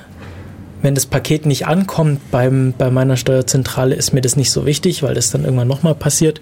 Bei, also gerade mein Einsatzzweck sind irgendwie Fenster offen oder zu oder Temperaturen. Da ist es nicht so schlimm, wenn da mal Daten dazwischen verloren gehen. Die kommen dann einfach nochmal. Und wenn viele Sachen verloren gehen, dann, dann merkt es ja meine Schaltzentrale und macht mich darauf aufmerksam und ich kann mich des Problems annehmen. Ja, das ist so meine Lösung. Ja, das ist auch irgendwie das, was man batteriebetrieben immer versucht. Also gerade dieses, dieses Thema lange schlafen zu lassen, kurz aufzuwachen, zu arbeiten, unter Umständen auch mit ein bisschen mehr Stromverbrauch und dann wieder schlafen zu legen. Für so einen Mikrocontroller ist eine Sekunde eine sehr, sehr lange Zeit. Da kann der sehr viel tun und wenn er einfach nur währenddessen Strom spart, und dann einfach nur ein paar Millisekunden wirklich Strom verbraucht, dann ist das immer noch effizienter, wie wenn er ein bisschen weniger Strom auf die ganze Zeit verbraucht. Mhm. Und genau deswegen ist der Vorteil von diesen Funksystemen, die nicht permanent in einem Netzwerk sein müssen. Ähm, Noch so, zwei Systeme, die auf dem typischen 2,4 Gigahertz Standard basieren. Ähm, Warte mal ganz kurz, wenn wir bei dem noch ganz wieder sofort. Ähm, ich habe mich äh, zusätzlich noch für so ein für die, so bidirektionale Sender slash Empfänger entschieden, um äh, die Möglichkeit zu haben, die, die, die Knoten nicht nur ein, nicht nur Sensor oder Aktor sein zu lassen, sondern eben beide Richtungen zu haben. Ähm, da gibt es auch beides. Also es gibt äh, die Möglichkeit, es kann entweder nur senden oder nur empfangen. Zusätzlich habe ich, ich habe auch welche, die nur senden slash empfangen können. Die habe ich aber nicht zum Laufen gekriegt, irgendwie aus softwaretechnischen Gründen. Also irgendwie sind die dann auch noch einfacher aufgrund besserer Bibliotheken. So, jetzt darfst du 2,4 Gigahertz. berichten. 2,4 Gigahertz. Ja, da gibt's äh, im, ich sag mal, Amateurbereich äh, den NRF 24L01 Plus ähm, Funkchip von, ähm, äh, muss ich jetzt mal nachschauen, Nordic Semiconductor. Ähm, der ist sehr beliebt und zwar ähm, gibt es da freie Implementierungen von Bibliotheken. Damit kann man unter, unter anderem Mesh-Netzwerke bauen mit den entsprechenden Bibliotheken. Ähm, sie, man kann sie schlafen legen, das heißt, man hat keine großen Initiierungsprozesse und ähm, mit den richtigen Bibliotheken kann man sogar IP darüber laufen lassen, das heißt, die geben relativ viel her. Und dann noch Zigbee ist eben auf der gleichen Frequenz, sogar aus, auf verschiedenen Frequenzen, 2,4 GHz auf 864, ähm, 68 MHz und ein paar anderen. Ähm, der Vorteil in Zigbee ist zum Beispiel auch, dass es relativ stromsparend ist, dass es Mesh kann. Das heißt, man kann über mehrere Hops ähm, Sensoren oder Knoten ansprechen. Allerdings ist der Nachteil daran, dass es relativ teuer ist. Deswegen gibt's eben auch Z-Wave, was, was relativ häufig in solchen Home Automation Lösungen benutzt wird. Der Vorteil von diesen Sachen ist halt, dass sie zuverlässiger sind insgesamt. Die kümmern sich darum, dass deine Daten ankommen. Oder? Teilweise? Oder, Ja. oder muss man sich da, oder ist da Teilweise, ja. doch wieder dann äh, TCP dafür? Nee, also okay. Also die Technologie selber schaut schon, ja, wenn da mehrere Geräte sind, ähm, die handelt vielleicht auch irgendwie, je nachdem, was man hat, WLAN, ähm, oder so handelt dann irgendwie auch mit oder schaut, was für Nachbargeräte gibt's, die nichts mit meinem System zu tun haben, muss ich auf andere Frequenzen ausweichen oder Bluetooth ähm, breitet seine, seine Sachen eben über, über mehrere Frequenzen aus, so dass es nicht dass es nicht einen Störfaktor hat, sondern irgendwie so, so, so insgesamt robuster ist. Das ist natürlich der Vorteil von diesen Sachen. Nichtsdestotrotz musst du dann irgendwie, da hast du dann, wenn du dann Sachen mach, wenn du die Sensoren dann schlafen lassen willst, das geht dann natürlich auch. Aber gerade bei Mesh-Netzwerken hast du dann die Probleme der Synchronisierung, die musst du dann aufwachen lassen. Wenn du Nachrichten weiterleiten willst, dann müssen die natürlich alle gleichzeitig wach sein oder zumindest so nacheinander, dass diese Nachricht auch weitergegeben werden kann. Dafür brauchen die Uhren, um zu wissen, wann sie aufwachen müssen. Das wird dann alles schon wieder so kompliziert. Ja, ich habe ähm, das bei mir in der Wohnung einfach experimentell bestimmt. Diese Funksensoren funktionieren an allen Stellen in der Wohnung, wo ich sie brauche. Passt. Läuft. Zur Not stelle ich vielleicht irgendwo noch mehr Empfänger hin, weil äh, Laden habe ich sowieso an mehreren Stellen. Also generell sollte man sich, glaube ich, bei der Planung von so einem System, wenn man sich überlegt, sowas zu bauen, immer die Gedanken machen, was habe ich, wo will ich hin? Wenn ich sage, ich habe sowieso nur ein kleines Häuschen auf einem kleinen Grundstück und meine Funksensoren können sich immer sehen, dann ist das eine ganz andere äh, Frage, wie wenn ich jetzt sage, ich habe hier ein großes Industriegelände, wo ich mit dem Fahrrad erstmal fünf Minuten von A nach B fahren kann. Das sind ganz andere Anwendungsfälle. Und auch in einem Haus muss ich mir angucken, was habe ich für Wände, weil gerade WLANs, die ganzen 2,4 Gigahertz Sachen haben das Problem, dass sie durch Rigipswände Wände stark blockiert werden. Das heißt, wenn ich mein Haus in Leichtbauweise gebaut habe und nachher dann WLAN verwende, habe ich das Problem, dass ich zwar in einem Raum alles gut verstehen kann, aber das nach der Nachbarraum schon fast gar nicht mehr und der Garten draußen ist dann totes Land für meinen Empfänger. Da muss ich mir dann Gedanken machen, eine andere Frequenz zu nehmen, zum Beispiel die 866, 68 Megahertz zu nehmen oder kabelgebunden zu gehen. Da sollte man sich, bevor man anfängt, erstens Gedanken drüber machen und zweitens es mal ausprobieren. Also das einfachste WLAN kann man sich sehr, sehr einfach ausprobieren, weil jedes Handy hat WLAN und wenn man schon kennt von seinem WLAN, ja im Wohnzimmer habe ich einen guten WLAN-Empfang neben meinem Router und auf dem Klo habe ich gar keinen mehr, dann wird WLAN wahrscheinlich schwierig machbar sein. Brauche ich wieder Repeater oder andere Access Points, was die Sache wieder groß aufbläht. Teurer macht auch, also ja, die Kosten sind natürlich auch. Und zwar nicht nur die Anschaffungskosten, sondern auch die laufenden Kosten, weil so ein, so ein, so ein Access Point läuft normalerweise 24 Stunden, sieben Tage die Woche. Und selbst wenn der dann nur 5 Watt braucht, sind das einige 10 Euro im, Monat, äh, im Jahr. Und wenn ich da dann von 5 brauche, dann wird diese ganze Sache schon relativ teuer. Da sollte man auch immer so ein bisschen im Hinterkopf halten. Auch Bluetooth kann man relativ gut testen, wie die Wände durchgehen. Man hat bestimmt irgendwo ein Bluetooth-Headset rumlegen oder man hat zwei Handys, die man mit Bluetooth übereinander koppelt und kann dann mal versuchen, in die verschiedenen Räume voneinander auszulaufen. Die anderen Systeme muss man sich natürlich kaufen, aber wenn man merkt, dass das Bluetooth und WLAN schon Probleme hat, dann kann man natürlich Zigbee nehmen. Das hat größere Funkleistungen und hat auch durch die Verme ähm, Vermaschung des Netzwerks Vorteile, aber man sollte sich dann sehr, sehr gut über seinen Anwendungsfall Gedanken machen. Ja, da muss man sich, da muss man sich dann überlegen, wie man das macht. Da kann man irgendwie auch gar keine so, so, so festen Tipps geben, oder? Es ist, es ist, ist auch so ein bisschen persönliche Vorliebe, Ja. würde ich fast sagen. Also je nachdem, wie willst du sagen, wieso will ich, dass es irgendwie zuverlässig ankommt. Will ich den neuesten heißen Scheiß haben, irgendwie neueste ähm, Funktechnologie? Oder will ich was ganz altbackenes haben, das ein paar Beinchen, wo der Controller irgendwie so ein paar Beinchen hat, die ich festlöte.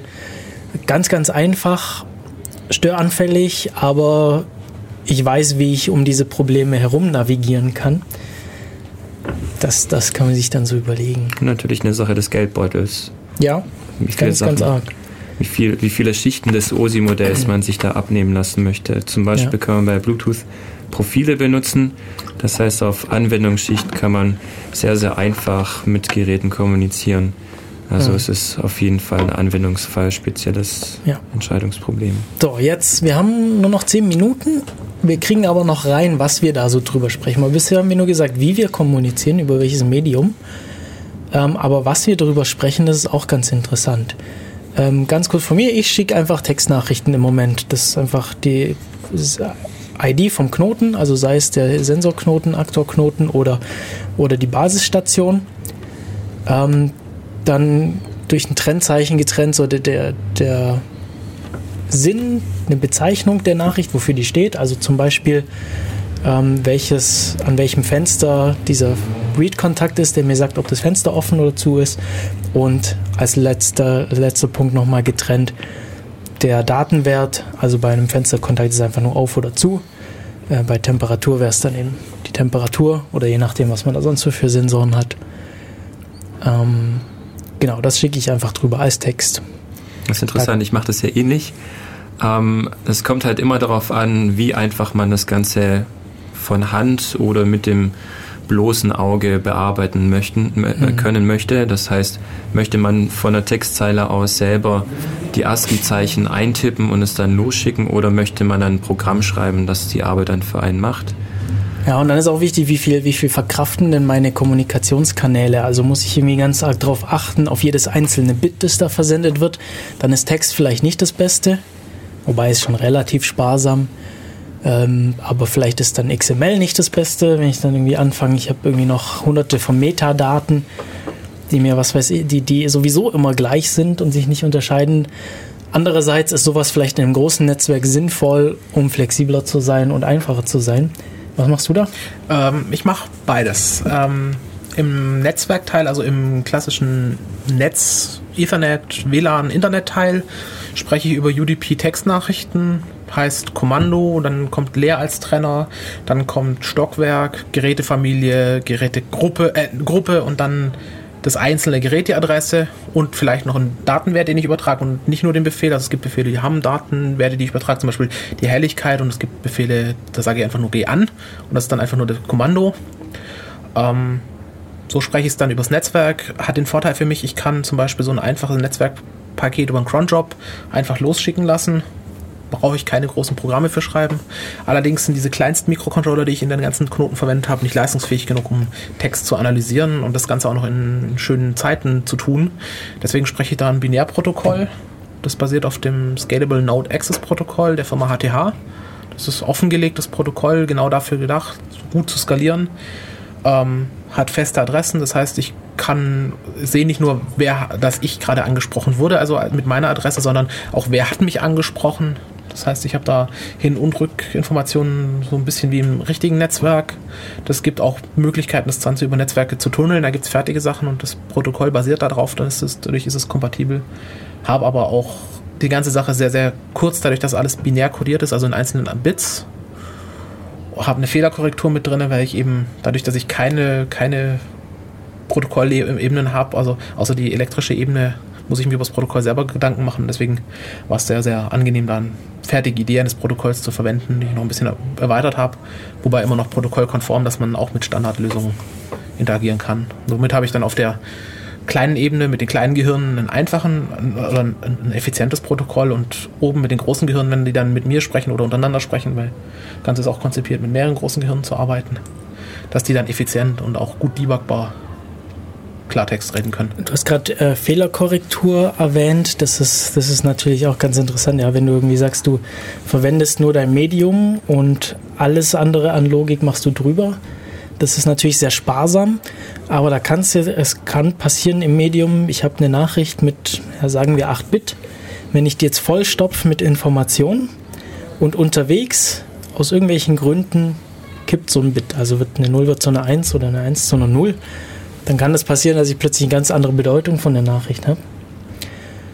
Und ja, da- das vielleicht, je nachdem, was ich damit schalte, ist es vielleicht schon ein bisschen kritisch. Also wenn jetzt irgendwie statt, ähm, statt dem Licht irgendwie der, der Pizzaofen im Keller angeht und ich das nicht merke, dann könnte eventuell mein Haus abfackeln. Das will ich nicht.